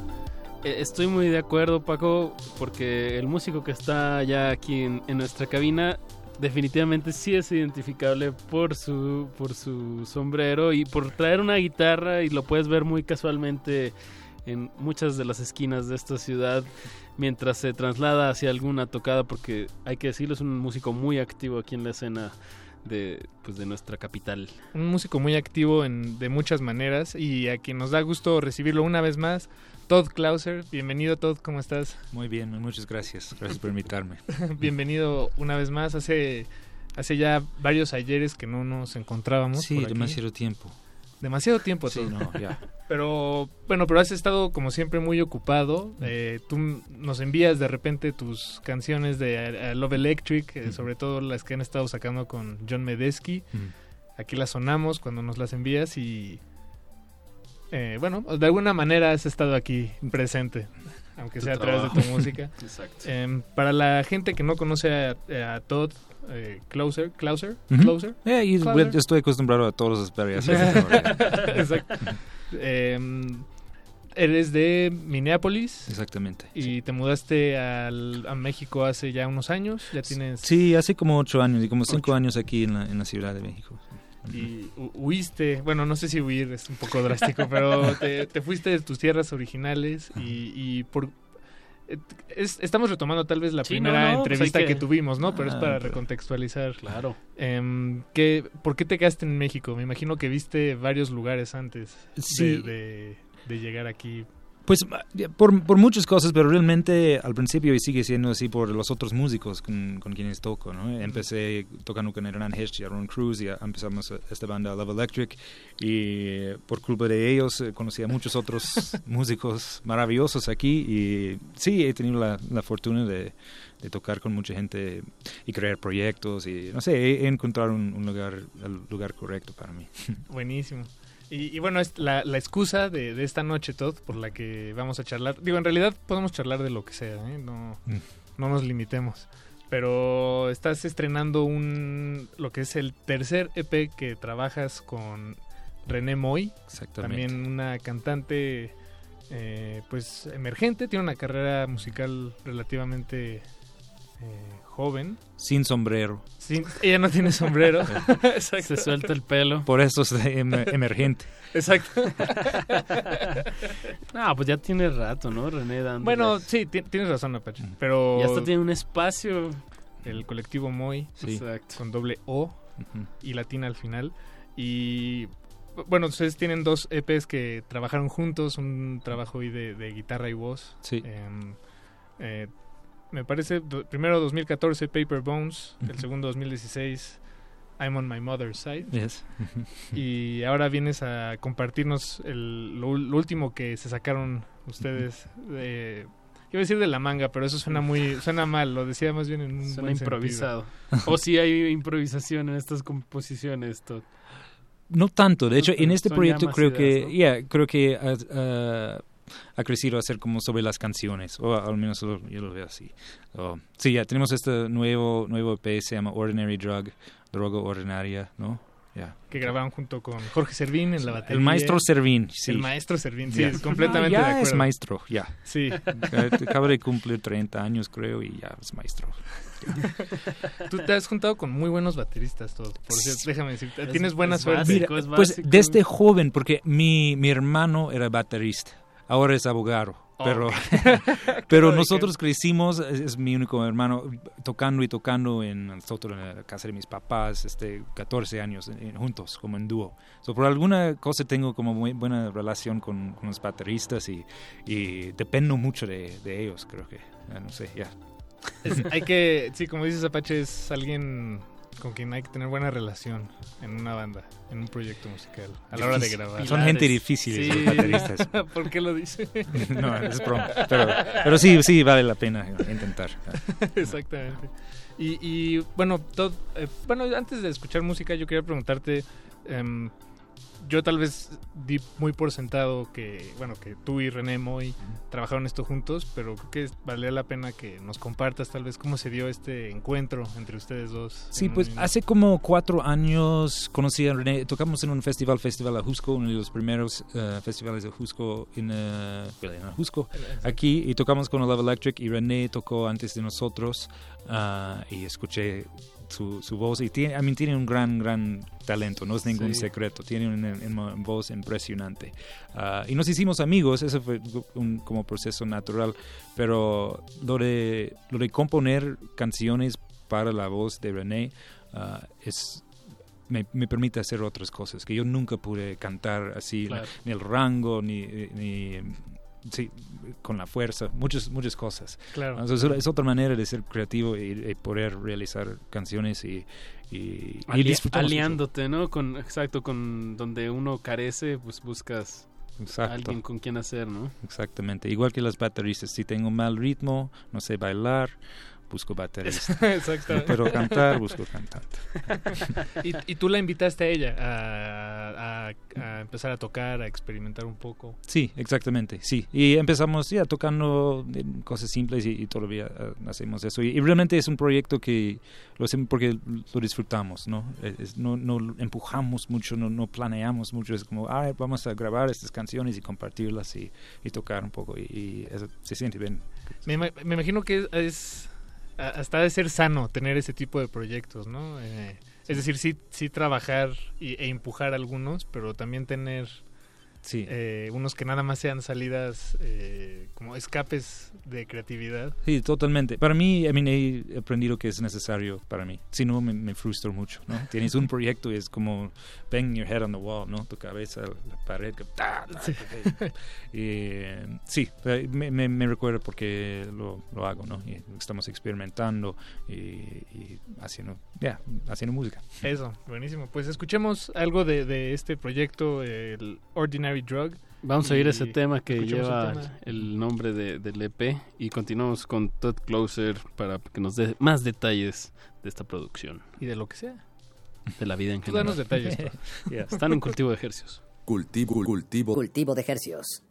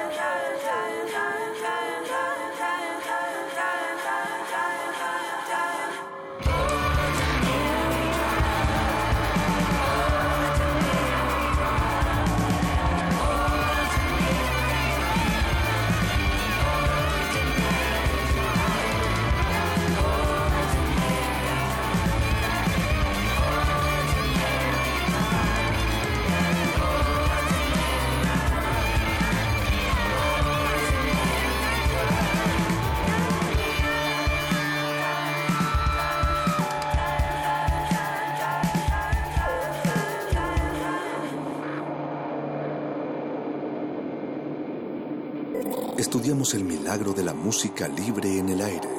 Cultivo de Jercias.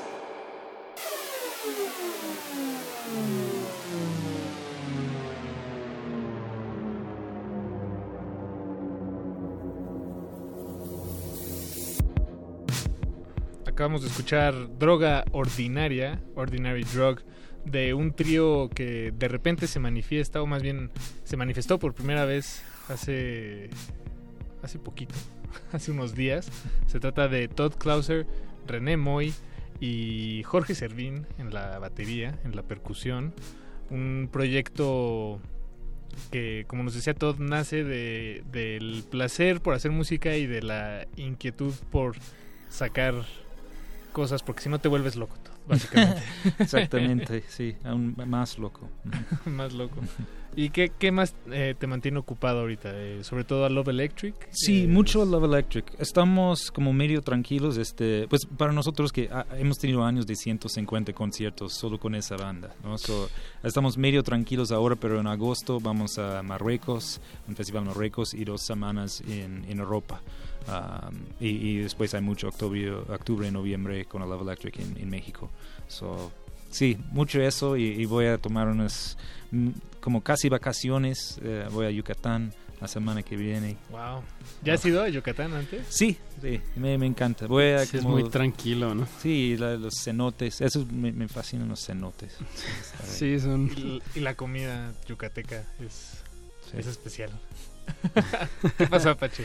No, nada, nada, me quedé pensando en A Love Electric cuando estuvieron aquí en la sala Julián Carrillo. La verdad, si alguien no ha topado este proyecto, de verdad, dense un chapuzón que, que es un, un trío que vale muchísimo la pena. eh, como, como bien aquí nuestro invitado liderando en la guitarra, en la voz, eh, Todd Closer. eh, también está Hernán Hedge en la batería y... Aaron Cruz. Aaron Cruz en el bajo, ¿no? Ah, Ahí también hay un...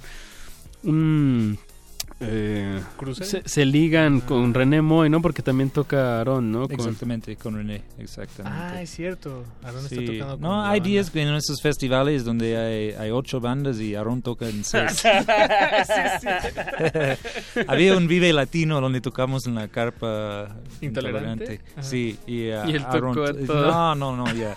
Y después en- con Eli Guerra en la ahora no toco con él. Na- nomás saca el contrabajo, otro bajo y... Sí, es muy chistoso. ¿Cómo diste con Aaron Cruz, por cierto? eh, por Hernán. Por Hernán, a Sí, través de. Hernán. Empecé a tocar con Hernán, con, con otros músicos y, y cosas como más jazzy o, o groovy.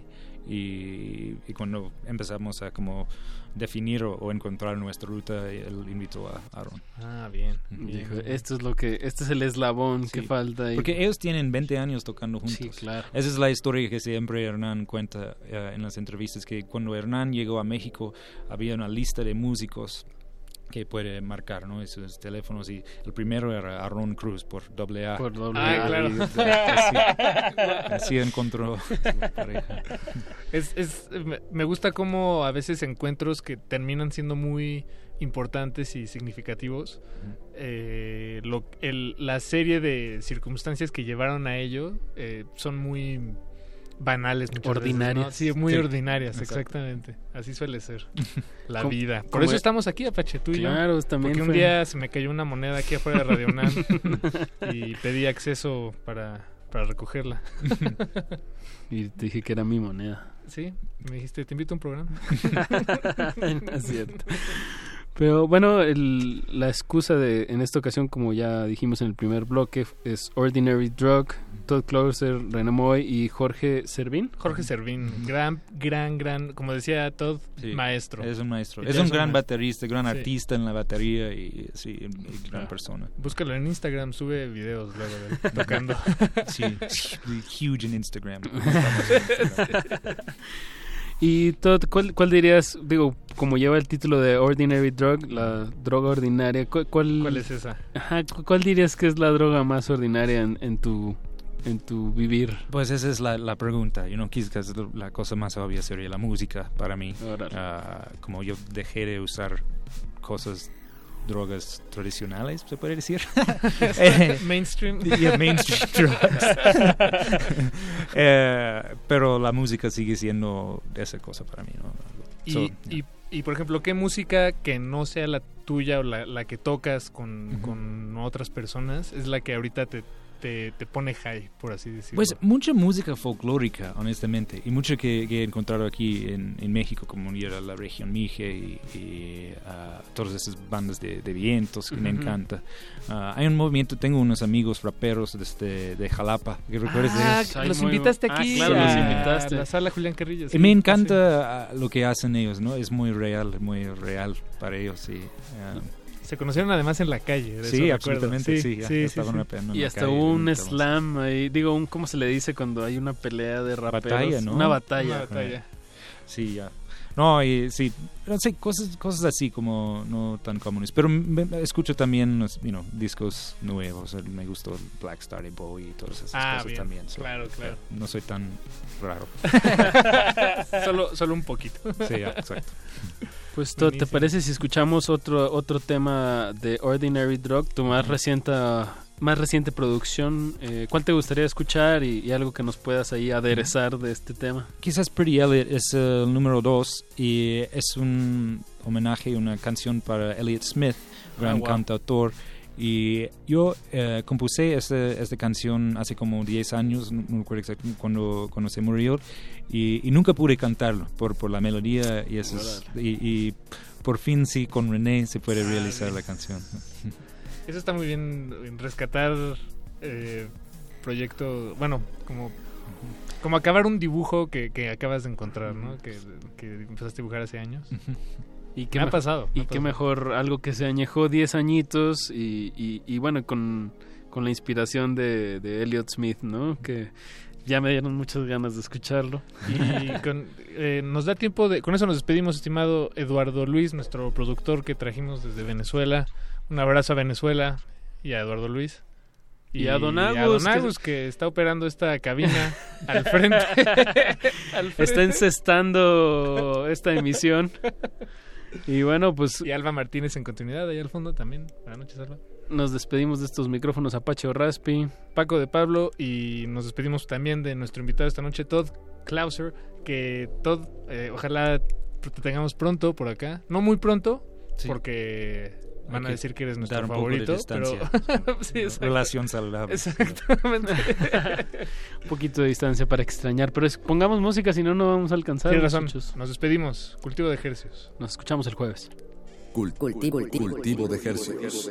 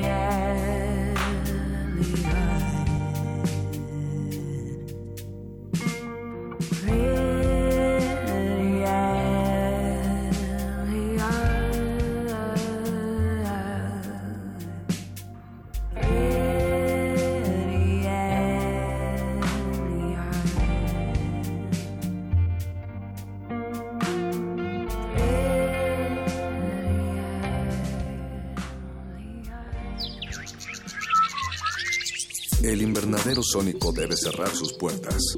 Un procedimiento de rutina. Respira. Vuelve. Cultivo de ejercios.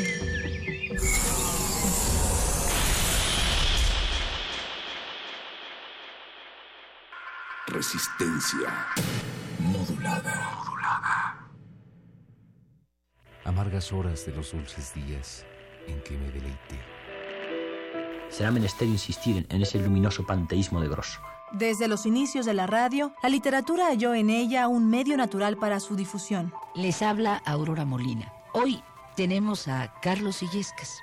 Se han hecho adaptaciones, entrevistas, cursos y, por supuesto, radioteatros. Se graba 10 de febrero de 1969, un día estupendo de Emil Massot. Radio UNAM no ha sido la excepción. ¿Qué formatos ha explorado la radio al aproximarse a la literatura? ¿Y qué pasa cuando se escribe deliberadamente para ella? Eduardo Langagni, Nuria Gómez y Eduardo Casar discutirán sobre estos temas en el programa Escritura y creación por la radio. Dentro del ciclo, Pensemos desde la radio, charlas en torno a los 80 años de Radio UNAM. Sintonízanos el miércoles 14 de junio a las 3.30 de la tarde por el 96.1 de FM. Radio UNAM. Muerte de Antoñito el Camborio es un poema del dramaturgo español Federico García Lorca y ya lo puedes escuchar en descargacultura.unam. Cuando las estrellas clavan rejones al agua gris, cuando los herales sueñan verónicas de Alelí, voces de muerte sonaron cerca del Guadalquivir. Sigue descargando cultura en www.descargacultura.unam.mx. La Secretaría de Cultura presenta Stanley Kubrick, la exposición. Más de 900 piezas entre fotografías, objetos personales, guiones y vestuarios originales que revelan aspectos del proceso creativo del cineasta, así como sus aportaciones al séptimo arte, además de una retrospectiva integrada por todas las películas de este icónico director. Hasta el 30 de julio en la Galería de la Cineteca Nacional, Avenida México Coyoacán 389, Colonia Joco, Ciudad de México. Secretaría de Cultura. Muy buenas tardes, bienvenidos sean todos ustedes a Prisma RU por Radio UNAM. Yo soy Deyanira Morán. Esta es la información deportiva. Se homologarán todos los procedimientos. Hasta aquí el reporte. Zarpazo RU. Prisma RU de lunes a viernes. De lunes a viernes. De 1 a 3 de la tarde. Por el 96.1 de Radio UNAM. Este espacio se llena con la personalidad de cada quien.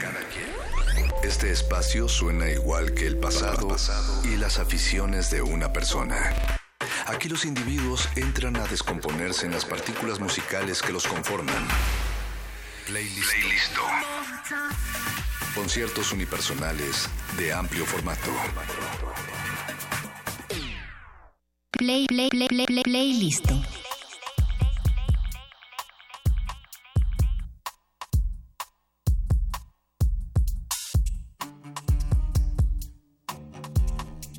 Buenas noches y bienvenidos al playlist de Resistencia Modulada. Mi nombre es Rafael Paz y estamos transmitiendo en el 96.1 FM de Radio UNAM. Eh, esta noche, como siempre, tenemos invitados que nos van a poner música. Los controles está Don Agus, Eduardo Luis en la producción. Los chicos de Cultivo de Ejercicios todavía están aquí afuera de la cabina. Pero nosotros vamos a recibir eh, esta noche a dos personas que se dedican a hacer publicidad y a ver mucha, mucha televisión. ¿Es en serio? No, hombre, de veras, qué bárbaros, qué bárbaros. Qué bueno, bárbaros. ellos son Leslie Solís y Diego de Salazar. Chicos, ¿cómo están? Bien, Rafa, hola. ¿Cómo estás, Rafa? Espero que no se les haya complicado venir estas horas de la noche. No, claro que no. Es un gusto andar aquí manejando en la noche, ya sabes, en la oscuridad. Con Correr el camino. con la miopía. Además, Con la las 10 miopía. de la, no- de la noche para los publicistas son como las 7 de la Sí, tarde. bueno, van saliendo de trabajar. Sí. ven- Más bien son como las, como las 3 de la tarde, Sí, es como es la hora como, para ir al, al, al Voy a comer algo Sí. y a ver qué pasa en unas horas. A ver si llego a a mi si sale un casa. A ver si llego a mi Así se arma un casa. plan. Sí. El lunes, a ver qué se arma. ¿Qué día soy? Con No unos sé. carajillos, sí, sí, sí. Pero bueno, esta noche van a estar poniendo música. Nos van a estar contando de una de sus grandes pasiones, que es la televisión. mexicana en este caso, Sí. e internacional. El algunos. Mexican TV. El tema de hoy es la televisión mexicana, pero igual podríamos hablar de cualquier otro tipo de televisión en algún otro programa. En pero algún hoy, otro momento, claro que sí. pero hoy nos vamos a concentrar en televisión mexicana porque pues nada más tenemos una hora. Y la verdad es Por que... el momento. Por el momento. Así como en la televisión y en, en la radio sucede que el tiempo es el peor enemigo, ¿verdad? El Y se peor nos va como enemigo. agua. Claro Eso que sí, sí. siempre nos come el reloj. Así que, los Siempre nos come el reloj. ¿qué les parece si escuchamos algo de música de entrada? Sí, Regresando del bloque, nos explican qué vamos a estar escuchando esta noche. muy bien. Esperemos Les que recordamos les que guste. estamos en Twitter como arroba R modulada y en Facebook como Resistencia Modulada. Así que mándenos todos sus comentarios, están en el pelisto de Resistencia Modulada. Play, play, play, play, playlist.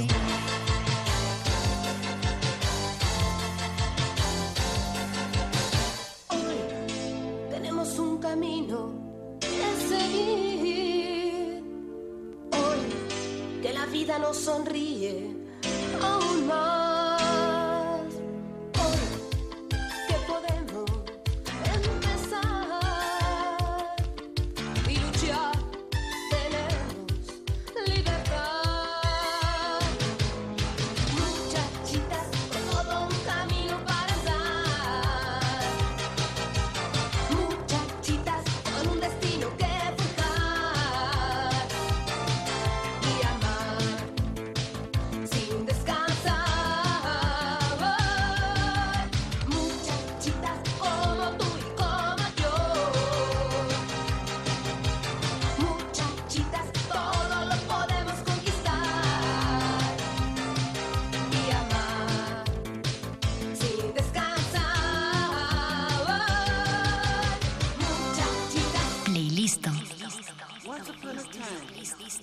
There was a little black girl in the Brewster Projects of Detroit, Michigan.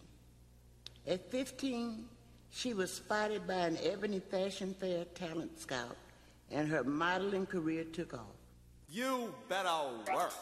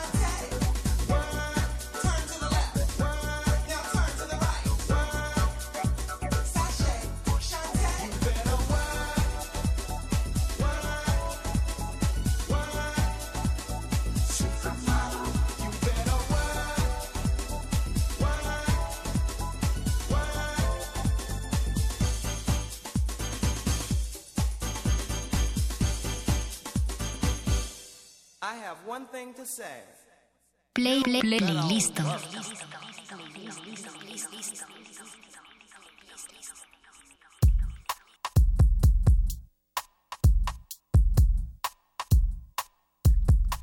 Y acabamos de escuchar el intro de Muchachitas y después Supermodel de RuPaul. Recuerden que esta noche estamos con Leslie Solís y Diego de Salazar, que pues creo que empezaron bastante de acuerdo a su tema de hoy, que es la televisión. Pues la televisión mexicana que de verdad es que ha sido una cosa, una galería de estrellas, como un centro comercial que tiene las huellitas de las estrellas, bien bonito, sí, muy elegante, es un lugar muy muy especial. La Con mucha clase. La Muy televisión cultural. mexicana es muy elegante. Televisión mexicana es muy elegante porque brincó de tener gente del cine Ajá, tenemos una, una gran escuela también. Pero, eh, bueno, de todo un poco, de en todo un poco. específico esta canción, la de Muchachitas, pues eh, quisimos empezar con esa porque eh, gracias a esa canción fue que Diego y yo nos dimos cuenta de que éramos como almas gemelas de la televisión.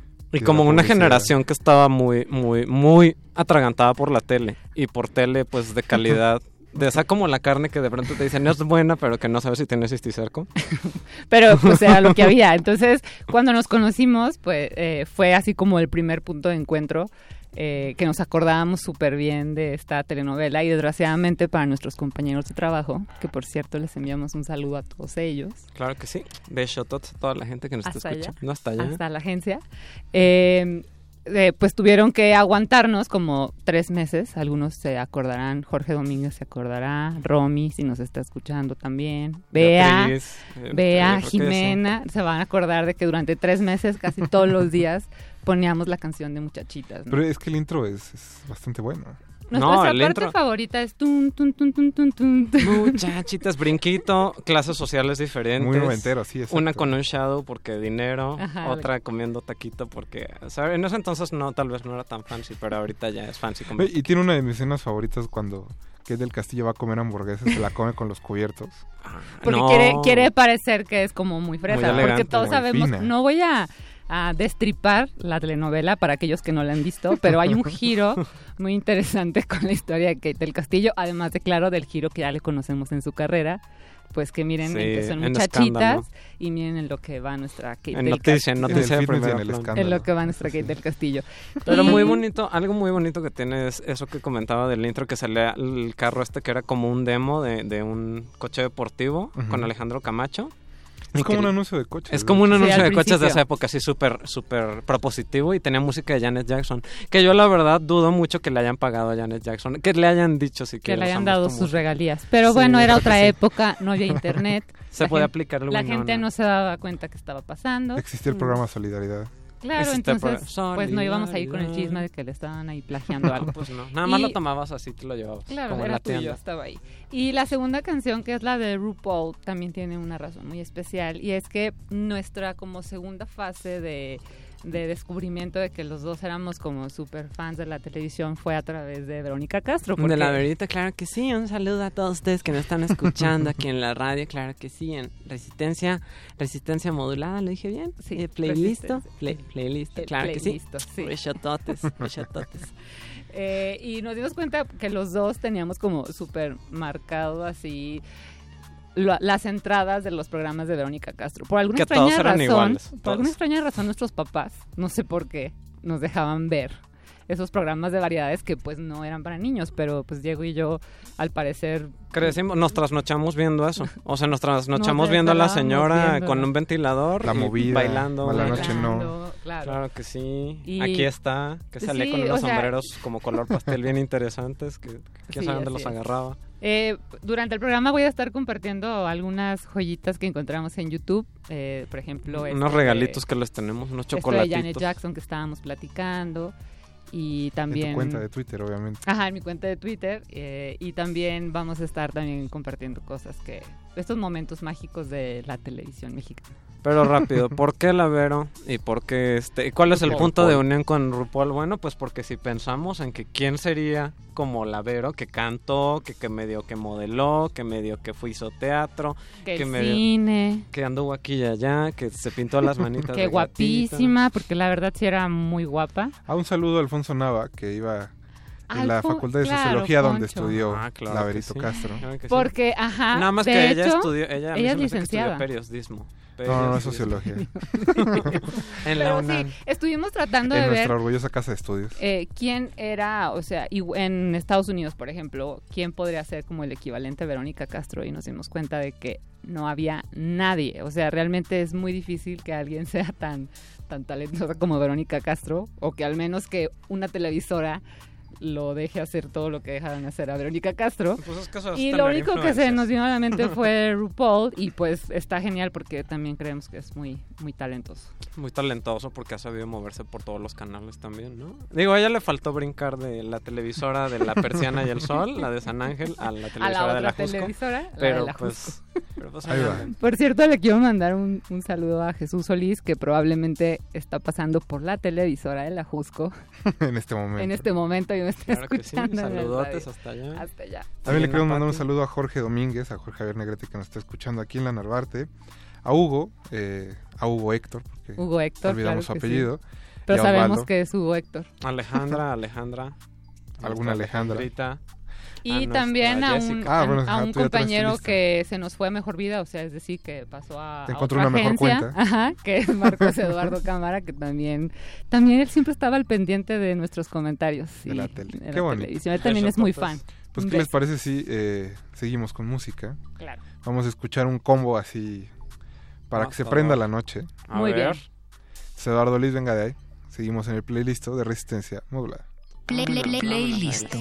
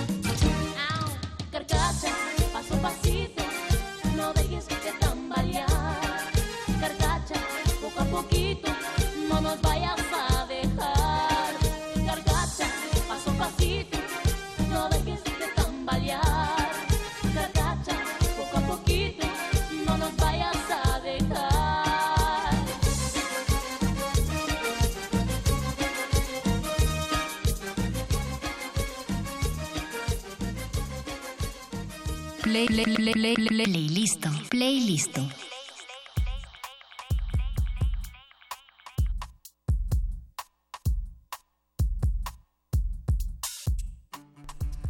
Y estamos de vuelta en el playlist de Resistencia Modulada. Recuerden que estamos transmitiendo por el 96.1 de Radio UNAM. Y acabamos de escuchar a dos grandes de... Bueno, una de la televisión mexicana, ¿no? Pero sí a dos grandes de sangre latina. A dos grandes latinas. A dos grandes latinos. Una del premio Mr. Amigo que se transmite desde, desde Brownsville, Texas, claro A que sí, para todos Galveston. ustedes. Sí. Para toda la gente de la comunidad latina que entretiene a la comunidad latina en los Estados Unidos. Justo el otro día estábamos discutiendo sobre este video que apareció de Selena, entre comillas, eh, cantando Billie Jean. ¿Ustedes creen que sea real? Híjole, yo qué sé, yo a mí ¿Sí se me viste? hace que... Sí, pero a mí la verdad es que se me hace que eso ya es así como cuando dicen, ahora much". sacamos la empresa de la M grande de los arcos dorados. Sacó una hamburguesa burrito y dices, qué ole. ¿Y esto qué es? Es una reinterpretación acá, Yo sí creo que sí es ella.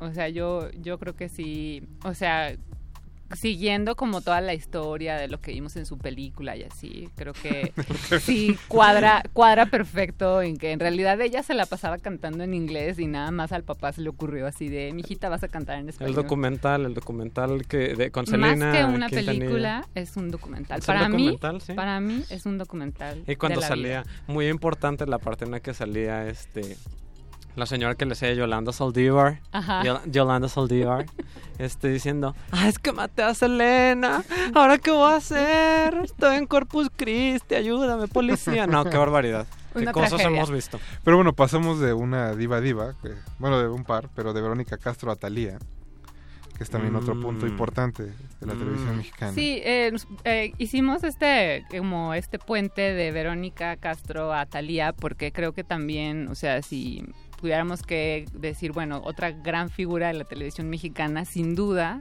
Que sin canta, duda, que baila, que hace anuncios. ya es Thalía, ¿no? Y, y algo que yo siempre he dicho es que creo que a Talía no la apreciamos lo suficiente. O sea, creo que como que crecimos con ella y pensábamos que, ah, sí, es una chavita. Pero creo que... Es una chavita, usa brasieres con, con grifos de agua, usa velitas ahí. Mucha iconografía flores. Sí, o sea, Madonna es una tarada comparada con... Pero creo que ella tiene una gran trayectoria y pues es la... Después de Verónica Castro, es también la reina de las telenovelas. Y, Y es- después de María Félix. Porque mira, que cualquiera, que cualquiera es ella. Pero María es la doña, es una diva. La diva mexicana, por excelencia. Sí, no, como María, pues ¿Y ninguna. qué son las joyas? Porque son el dinero y las esmeraldas. Todo lo que le dejó Jorge. Y lo que se ganó con su dinero. Y Ah. todavía como la vemos conduciendo en periférico a veces, a la doña. Sí, qué bonito, qué bonita Todavía cobertura esa de maneja. la empresa de la Jusco. Pero no, sí, Talía, Talía, la verdad es que, o sea, telenovelas de esas bonitas en las que ella se volvía rica, que, historia. que pasaban de, híjole, cómprame el cachito, de veras no seas mala onda, doña Malvi. Y de pronto ya era señora sociedad, o sea, de un día a otro. Hay gente que se pasa la vida entera y no logra quitarse el acento y ya está, pero rapidito. En tres capítulos se le iba la Se le iba, se educaba muy Y bien. bueno, y yo al ser de provincia, pues todavía tengo como, le, le tengo todavía un cariño más grande a Talía, porque pues allá en provincia nuestro sueño era como, ay, cuando vaya al DF, ojalá me tope a Talía. Pero pues como eso era difícil, nos conformábamos con, ay, ojalá pase por la casa en donde graban la novela. Y, o sea, hasta la fecha, como provinciana aquí en el DF, a mí todavía me da así muchísima emoción cuando paso así de... Ojalá y, me toque y ir a Perisur dicen- a ver si me, eh, paso por la tienda donde compraba su vestida en Ajá, quinceañeras. ajá, y pasó de que en esta casa grabaron María Mercedes, entonces por eso también este, la llevo así como en el corazón. Pero bueno, esta canción eh, que Demuestra pusimos ya de Talía es eh, increíble Muy porque, o sea, aquí todavía no sabíamos que se iba a casar con Tony Motola. Pero ya parecía, ¿no? Pero ya andaba en Miami, en Miami, Se estaba acercando. Tampoco sabíamos que iba a empezar a cantar en inglés, que iba a tener como este crossover. Cultural, Julio Iglesias en el Julio video. Igle- Ajá, entonces creo que este video fue como una como una visión de hacia dónde quería llegar Talía y Un yo la cachito. veo muy parecida a Mariah Carey. Un cachito como sus boletitos de la telenovela, Ujú, los que como que se iba acercando. Que dices, ya hasta canta en inglés, que se avienta un miau, let's do it, do it, dices, qué ole, ¿qué está pasando aquí? Ya, Así es. estrella del mundo como Mariah. Así es. Y, sí, sí. Y un detalle bonito. más de la, de la canción de, de Selena que pusimos hace, hace poquito. Eh, les voy a compartir igual en Twitter un video genial que precisamente hace, hace esta conexión con Verónica Castro, en donde Selena está en, en el programa de Verónica Castro. Creo que es Furia Musical o es Iberoamérica. No, no me que es acuerdo. Iberoamérica, va. Uno de los dos. Que sale en Tejana, la Vero, Pero ¿no? Vero está en Stetson. Tejana y están ahí eh, bailando y hay una partecita muy padre en donde la Vero se pone a bailar. Entonces voy a pasar también el video y dura como 10 minutos, pero de verdad vale la pena. Además de que lo grabaron en Monterrey. ¿Dónde lo pueden buscar, Leslie? Ah, en mi Twitter que es Leslie-Solís. Acá el joven Diego está un poquito distraído. No, no estoy distraído, solo estoy pensando en la Vero cómo baila como tía en ese video. Sí. Esos pasitos así que son como de que ya se tomó unas Q-Babies y que ya anda así moviendo los sombritos. Bueno, en ese entonces con hombrera y con charretonera, así Sí. llena de Shakira y muy enjollada ella, muy bonita. Y quiero aprovechar que estamos hablando de Monterrey porque ese video es en Monterrey para mandarle saludos a Rocío y a Diana y a mis suegros que son de allá y que también me están escuchando. Y a todos los fanáticos regios de Resistencia Modulada, que, Que son seguramente bastantes. son muchísimos. Y yo le quiero mandar un saludo al Flaco de Oro, a mi Agustín, que me encantan los toros y me encanta el Flaco de Oro y también me encantan las joyas. Y el cine mexicano. Y Francia. Antes de volver a música, eh, nos dijo Alfonso Nava en Twitter que estoy regando el tepache, Kate se come una torta en una hamburguesa. Es en Mirada de Mujer, donde Ari Tells le da una hamburguesa a Angélica Aragón. Es la misma escena, pero 20 años, 10 años después. Qué Que belleza. disculpen ustedes por, por No, la no te, no, no te preocupes. ¿Crees Rafa. tomate a cuestión de esos A veces Sí. pasa, sí, ya a estas horas más. Así que vamos a escuchar más música, no se despeguen, siguen en Resistencia Modulada. Play, play, play, listo.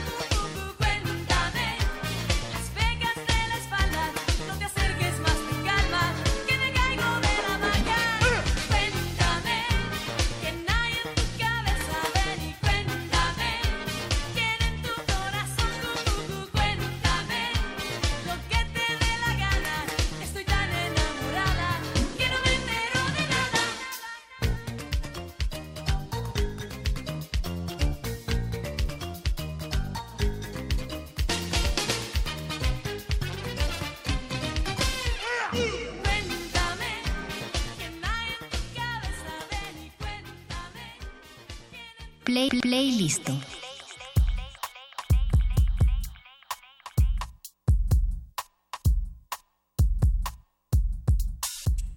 Y con esa invitación a contarle las pecas de la espalda a alguien, seguimos en el playlist de Resistencia Modulada. Recuerden que estamos en Twitter como arroba R modulada y en Facebook como Resistencia Modulada. Eh, seguimos hablando con Leslie Solís y Diego de Salazar. Diego, tienes un nombre muy telenovelero. Sí, yo creo que mis papás estaban inspirados. Un- hay, hay tres opciones. Bueno, porque aparte eres Diego Francisco de Salazar. de Salazar López, para quien Aparte quiera, López. para quien quiera buscarme en la procuraduría, en el sistema motor vehicular, En el directorio, ¿se el acuerdan cuando buscábamos a la gente en el la sección directorio? amarilla y la blanca. Qué bueno que ya no hacemos eso. No, qué bueno que ya no los tenemos en la casa porque de pisapapeles eran, eran una barbaridad. Luego los tope de ácaros, de tope de puerta, sí, muy feo. Nivelador de mesa. Bueno, eh, escuchamos la de Pretty Woman, pero escuchamos pues la versión Original, original, ¿no? que todos conocemos, pero hay una versión que solamente algunos conocen, los más afortunados, que es Thalía. Ella y ya. es Thalía Y cuatro personas cantando Pretty Woman, pero una versión en español. Es el video donde la dejan caer, ¿no, verdad? Mm, Más o menos. Hay una sorpresa por ahí del minuto, creo que es del minuto 10, un- uno, un- uno con 10. Hay una sorpresa muy bonita Qué exacto. de Sí, qué Thalía. Sí, es que ese video también lo teníamos Diego y yo así en la mente. Muy es grabado. un referente. Sí. Es que esas dos cosas que te dejan, te busquen marcan por la favor Thalía, Pretty Woman y váyanse al minuto 1 con 10 segundos. Hoy te lo voy a compartir en Twitter Para que también. vean que esto es radio interactivo. Radio y va a 4X. tener una sorpresa y bueno y eso también nos recuerda también que pues Talía es súper talentosa como ya lo hemos dicho y que pues definitivamente trabajó y trabajó para llegar hasta donde está si ustedes entran al, al Instagram de Talía ahorita eh, por cierto un saludo a Marve porque Marve fue la que me dijo checa el Instagram de Talía cuando fue lo del Met porque Ok. yo no seguía a Talía y entonces la empecé a seguir. Y entonces me di cuenta de que Talía es así como nuestra Mariah Carey. Entonces se lo, se lo vamos a poner ahí también esa sorpresita. Cuando sacó esa línea de joyería que tenía plomo y la quitaron de las tiendas. Cuando sacó unos chocolates de la marca del besito, que eran blancos con cajeta y que era como un, La quitaron la vía rápida a la diabetes. la quitaron de las tiendas también. Esta versión de Pretty Woman donde la cámara 2 le encuadra en medio de las piernas en un momento muy video, poco claro, muy ese. poco adecuado, o sea, dos momentos que dices, ay, ay, Ya ay. decía yo que ya lo había visto. Es ese. Pero la Creo que nosotros te lo enseñamos. Pero, Pero bueno. la televisión mexicana está llena de ese tipo de problemas porque en las escuelas de periodismo, no están ustedes para saberlo, pero los maestros siempre dicen encuadra las manos. Entonces la, generalmente la gente pone las manos entre las piernas Y de Y provoca muchos accidentes. Mira, un no saludo a todos mis maestros de televisión de la escuela. Y un maestro la gente, un maestro, un saludo maestro a la gente que hace hand puppets con, también, porque las manos... Pero, pero no, no han dicho al aire cuál es su novela preferida de Thalía. Yo creo que María Mercedes para mí. María Porque Mercedes. creo que es, es increíble cómo en el intro, que dura, no sé, ¿cuánto, cuánto dura un intro una telenovela? ¿Un minuto máximo? ¿Un minuto? Te contaba todo. Te cuenta toda la A veces historia. varios capítulos. A mí creo que, que quinceañera con él, yo no sé por qué me siento hoy tan diferente. Comprando su vestido en, en Perisur, o sabe Dios, en un centro Exacto, comercial de esos que son como o de los 80. Sí, lo que decíamos de que el, el sueño capitalino para todos los que estábamos en provincia estaba Encontrártela en un área común de la ciudad, así de pronto, ay, va Talía, qué barbaridad, va patinando, ven Spandex, pues porque la época, ¿no? Bueno, y hablando de otras como estas grandes figuras de la televisión, eh, de la televisión, sobre todo de la televisión con la que crecimos, pues es obviamente Lucerito, que pues bueno, Lucerito ya no es lo que era. Que Lucerito le gritó a la gente que, y... que Ese también es otro gran momento. uno de tus miembros de seguridad podría haber matado a la gente de la prensa o a tus fans, y... O sea, pues sí que se puso muy altanera y muy difícil. Y como que en ese momento, no, o sea, como que todos estábamos, ay, qué mala Lucerito y todo, pero creo que con el paso del tiempo también aprendemos a valorar como esa altanería de, de Lucerito y... De que ella es una señora. Ajá, De que ella es una señora, Y, pues, ya. y también pues uno se, siente, se siente identificado con ese y, y, pero bueno. Que de pronto dices, ya me harto todo. Y Es como cuando ponen el disco este sinfónico de Mijares en el metro todo el día. muy bonito. Te elevan. Es como cuando Está estaba elegante, Enya sí, con Orinoco. Flow, que lo escuchabas en todos lados. Que era- Ándale. Toda la gente se volvió medio New Age. Andan muy acá, muy del Iba como bosque. entrar a la tienda departamental a ver las pero teles. en el metro. Y de tal, de, de, perdón, de Lucerito escuchamos la de Cuéntame, que también... Cancún 89. Ella Está en en la trajecito playa, de baño. está en la playa y, eh, y también es un gran video. Hay dos videos de, de esta canción. Hay uno, El cochino y el limpio. sí, hay uno que está Ok, así por como muy Lucerito está ahí fresa. rayando en lo legal. Ajá, exacto. Tantito. Y Anda luego cerca. está, hay uno que yo creo que sí lo censuraron o algo, pero es el que les vamos a compartir también en Twitter, arroba Leslie-Solís. Y ahí les voy a poner el video este que encontré de Lucerito. Cuéntame que... Traje de baño negro de cuero con estoperol. Sí, no. Ella en muy- look de la Trevi. Porque creo que en ese entonces la manejaba. Nos estaban diciendo en la tarde nuestros contactos que Sergio tenemos Andrade. que Sergio Andrade la manejaba o algo así. ¿no? En algún punto. En algún punto de su carrera. Pero que como no se dejó porque la mamá era muy muy respetuosa de la infancia, de la, de la inocencia de la niña, pues obviamente no la dejó. Aunque luego la amaban que le andaban ahí bailando a otros, a otros señores en Una video. gran familia. En videotape, tenemos el videotape. A ver si lo podemos No lo vamos a correr. Eh, y bueno, eh, también quiero mandar saludos a Jessica, que nos está escuchando, a Ale. A Ale, a Dave. Y a Dave, que ya también por fin nos empezó a escuchar. Y toda esta gente que estamos mandando saludos es porque nos acordamos, porque nos han acompañado en este proceso. En este viaje telenovelero. En este viaje que empezó en enero del 2016. Sí, que fue como un flashback repentino a toda Sí. esta televisión de Y- calidad. Y pues toda esta gente que hemos estado mencionando, pues ha estado ya como con nosotros y ya también llevan la televisión mexicana. Alienados con nosotros. Sí. En sus traumas que ya lo habían logrado. No, pero aparte, a mí lo que me encanta cuando empezamos a hablar de televisión mexicana o de estos como momentos del pasado es que la gente al principio es como que se saca de onda de de qué estás hablando, pero empiezan a hacer memoria y entonces todos tenemos una bonita historia de televisión mexicana Viendo que las telenovelas. Exacto, entonces es algo que nos chutaron. une, es algo que realmente nos une como como pueblo. Eso, eso Ok. es sincretismo cultural también. Porque tiene un toquecito de muchos lados. Pues, ¿qué les parece? Seguimos escuchando música, chicos. Muy bien. Ustedes siguen en resistencia modulada y regresamos. Play, play, play, listo.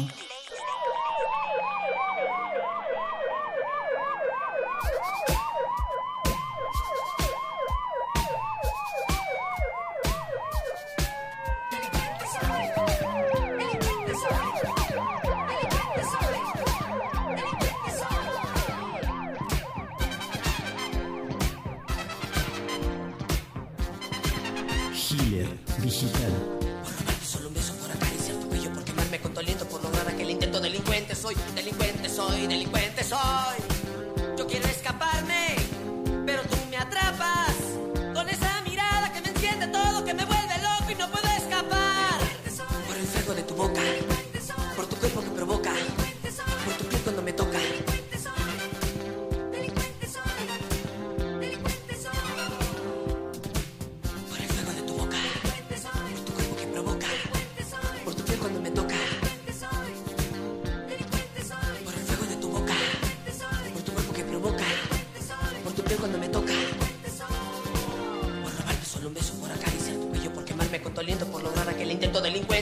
delincuente soy, delincuente soy.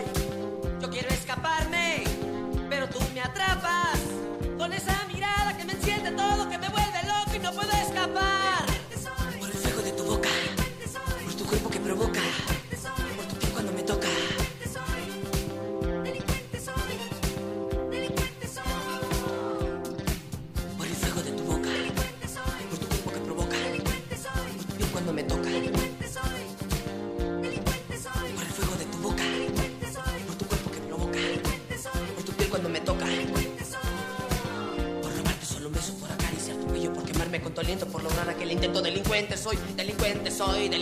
soy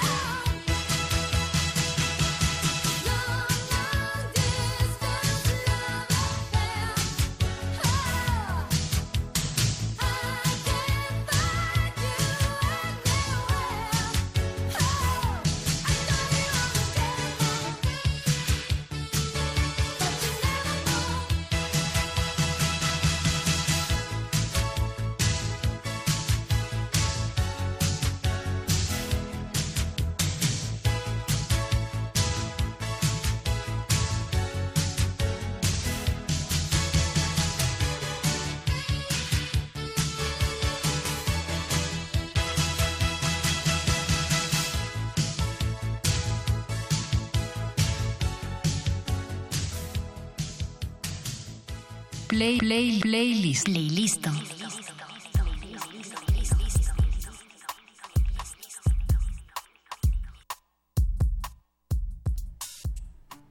Y esa fue Sheena Easton con Telephone. Estamos en el 96.1 FM de Radio UNAM. Y estamos hablando de, televisión con Leslie Solís y Diego de Salazar. Eh, chicos, se nos está acabando el programa, es el último bloque. Ah, ¿Qué dijimos del tiempo? Es el peor Esperemos que enemigo. lo hayan Nuestro disfrutado. peor enemigo. Es por estar leyendo tantas llamadas y mandando tantos saludos. Muy importantes las llamadas, la verdad. O sea, di- digo, n- ahorita ya es diferente, ¿no? Con que está la radio digital y uy, mucho miedo y mucha Pero en cosa. aquella época- Pero en aquella época, o sea, ¿qué tal tenemos a la Verita diciendo así? Sí, algo que decíamos ahorita que estábamos en la canción es que esa canción la escogimos porque por dos razones. Uno, porque Timbiriche hizo un cover malísimo. Sí, hombre, qué de- honor, ¿no? Qué honor Sí, que ellos te hagan un horrible. Pobre- timbiriche. Pobre, muchacha, la, que, la original.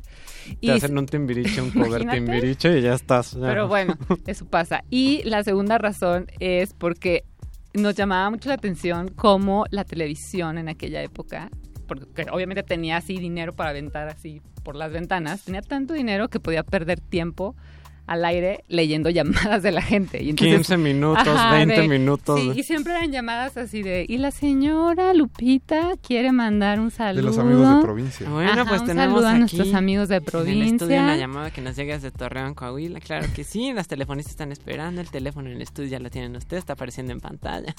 Qué barbaridad. Qué no, y barbaridad aparte, estar con eso. Tres uno horas. en provincia ahí pega al teléfono, como la canción. Como la pe- que- canción. Así, pues espero que me contestes. Larga distancia. Aparte, larga además. distancia, porque en aquella época, a lo mejor ustedes no saben, Charlie, por cierto, tú eres muy joven, te mando un saludo. Saludos. Charlie, tú no sabes que antes te cobraban la larga distancia por minuto. Y que no entonces había era roaming. así como rapidísimo, rápido. Y entonces ahí estaba la gente pudiente, era la que podía hablar a Televisa para poder dejar sus saludos.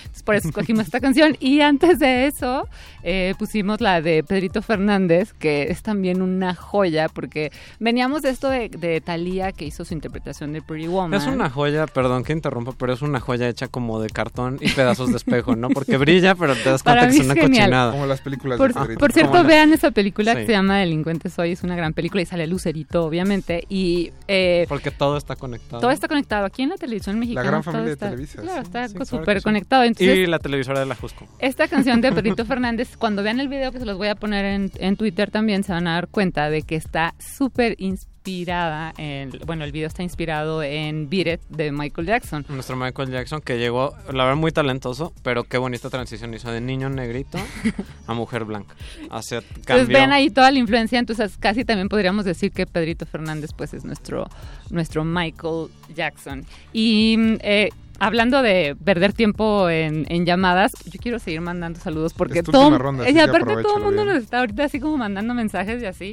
Quiero mandar un saludo así súper especial a mis amigas eh, que me están escuchando, Elsa, Ross, Geraldine, Marve otra vez, Lau y a un personaje súper importante que se llama El Gatito del Menú, que si están en Twitter seguramente han escuchado hablar del Gatito del Menú porque es un gatito que es muy feliz y se la pasa dando recetas y menús cada día para ser más feliz. Entonces les mando un saludo a... No, hombre, de veras que ya nos metieron un golazo. Chicos, antes de despedirnos, ¿dónde los pueden seguir nuestros radioescuchas? Eh, pues yo la verdad no hago nada más que trabajar y entonces Bueno, lo único que hago además de trabajar es tuitear, entonces me pueden encontrar en arroba leslie-solís. A mí, como Diego Francisco en Facebook, de ahí me pueden encontrar en el resto del mundo, donde Pues ustedes quieran. Chicos, muchas gracias por haber venido esta noche. Espero que se hayan Gracias, divertido. Rafa. Le agradecemos Muchas también gracias. a José Jesús Silva que estuvo en los controles, a Eduardo Luis en la producción. Mi nombre es Rafael Paz y nos escuchamos mañana a las 10 de- a las 9 de la noche en Derretinas, como todos los martes. Los vamos a dejar con la programación de Radio UNAM y mañana seguimos con Resistencia Modulada. Hasta luego. Play, play, playlist. Cuando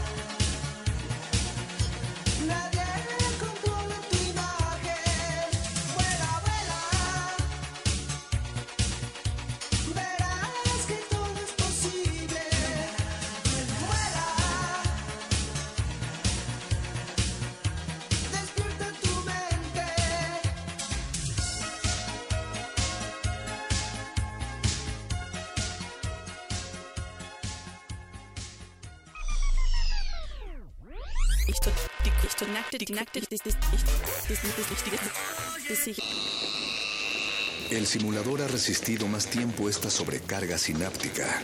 Necesitamos evacuarlo mientras se enfría. Play listo.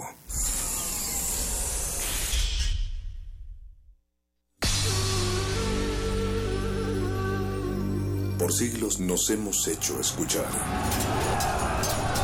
Nacimos como parte de esa inmensa mayoría.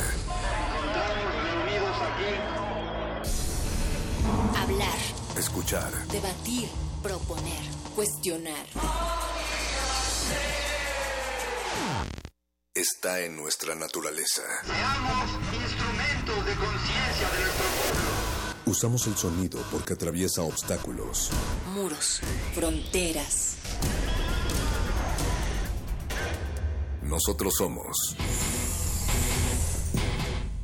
la resistencia.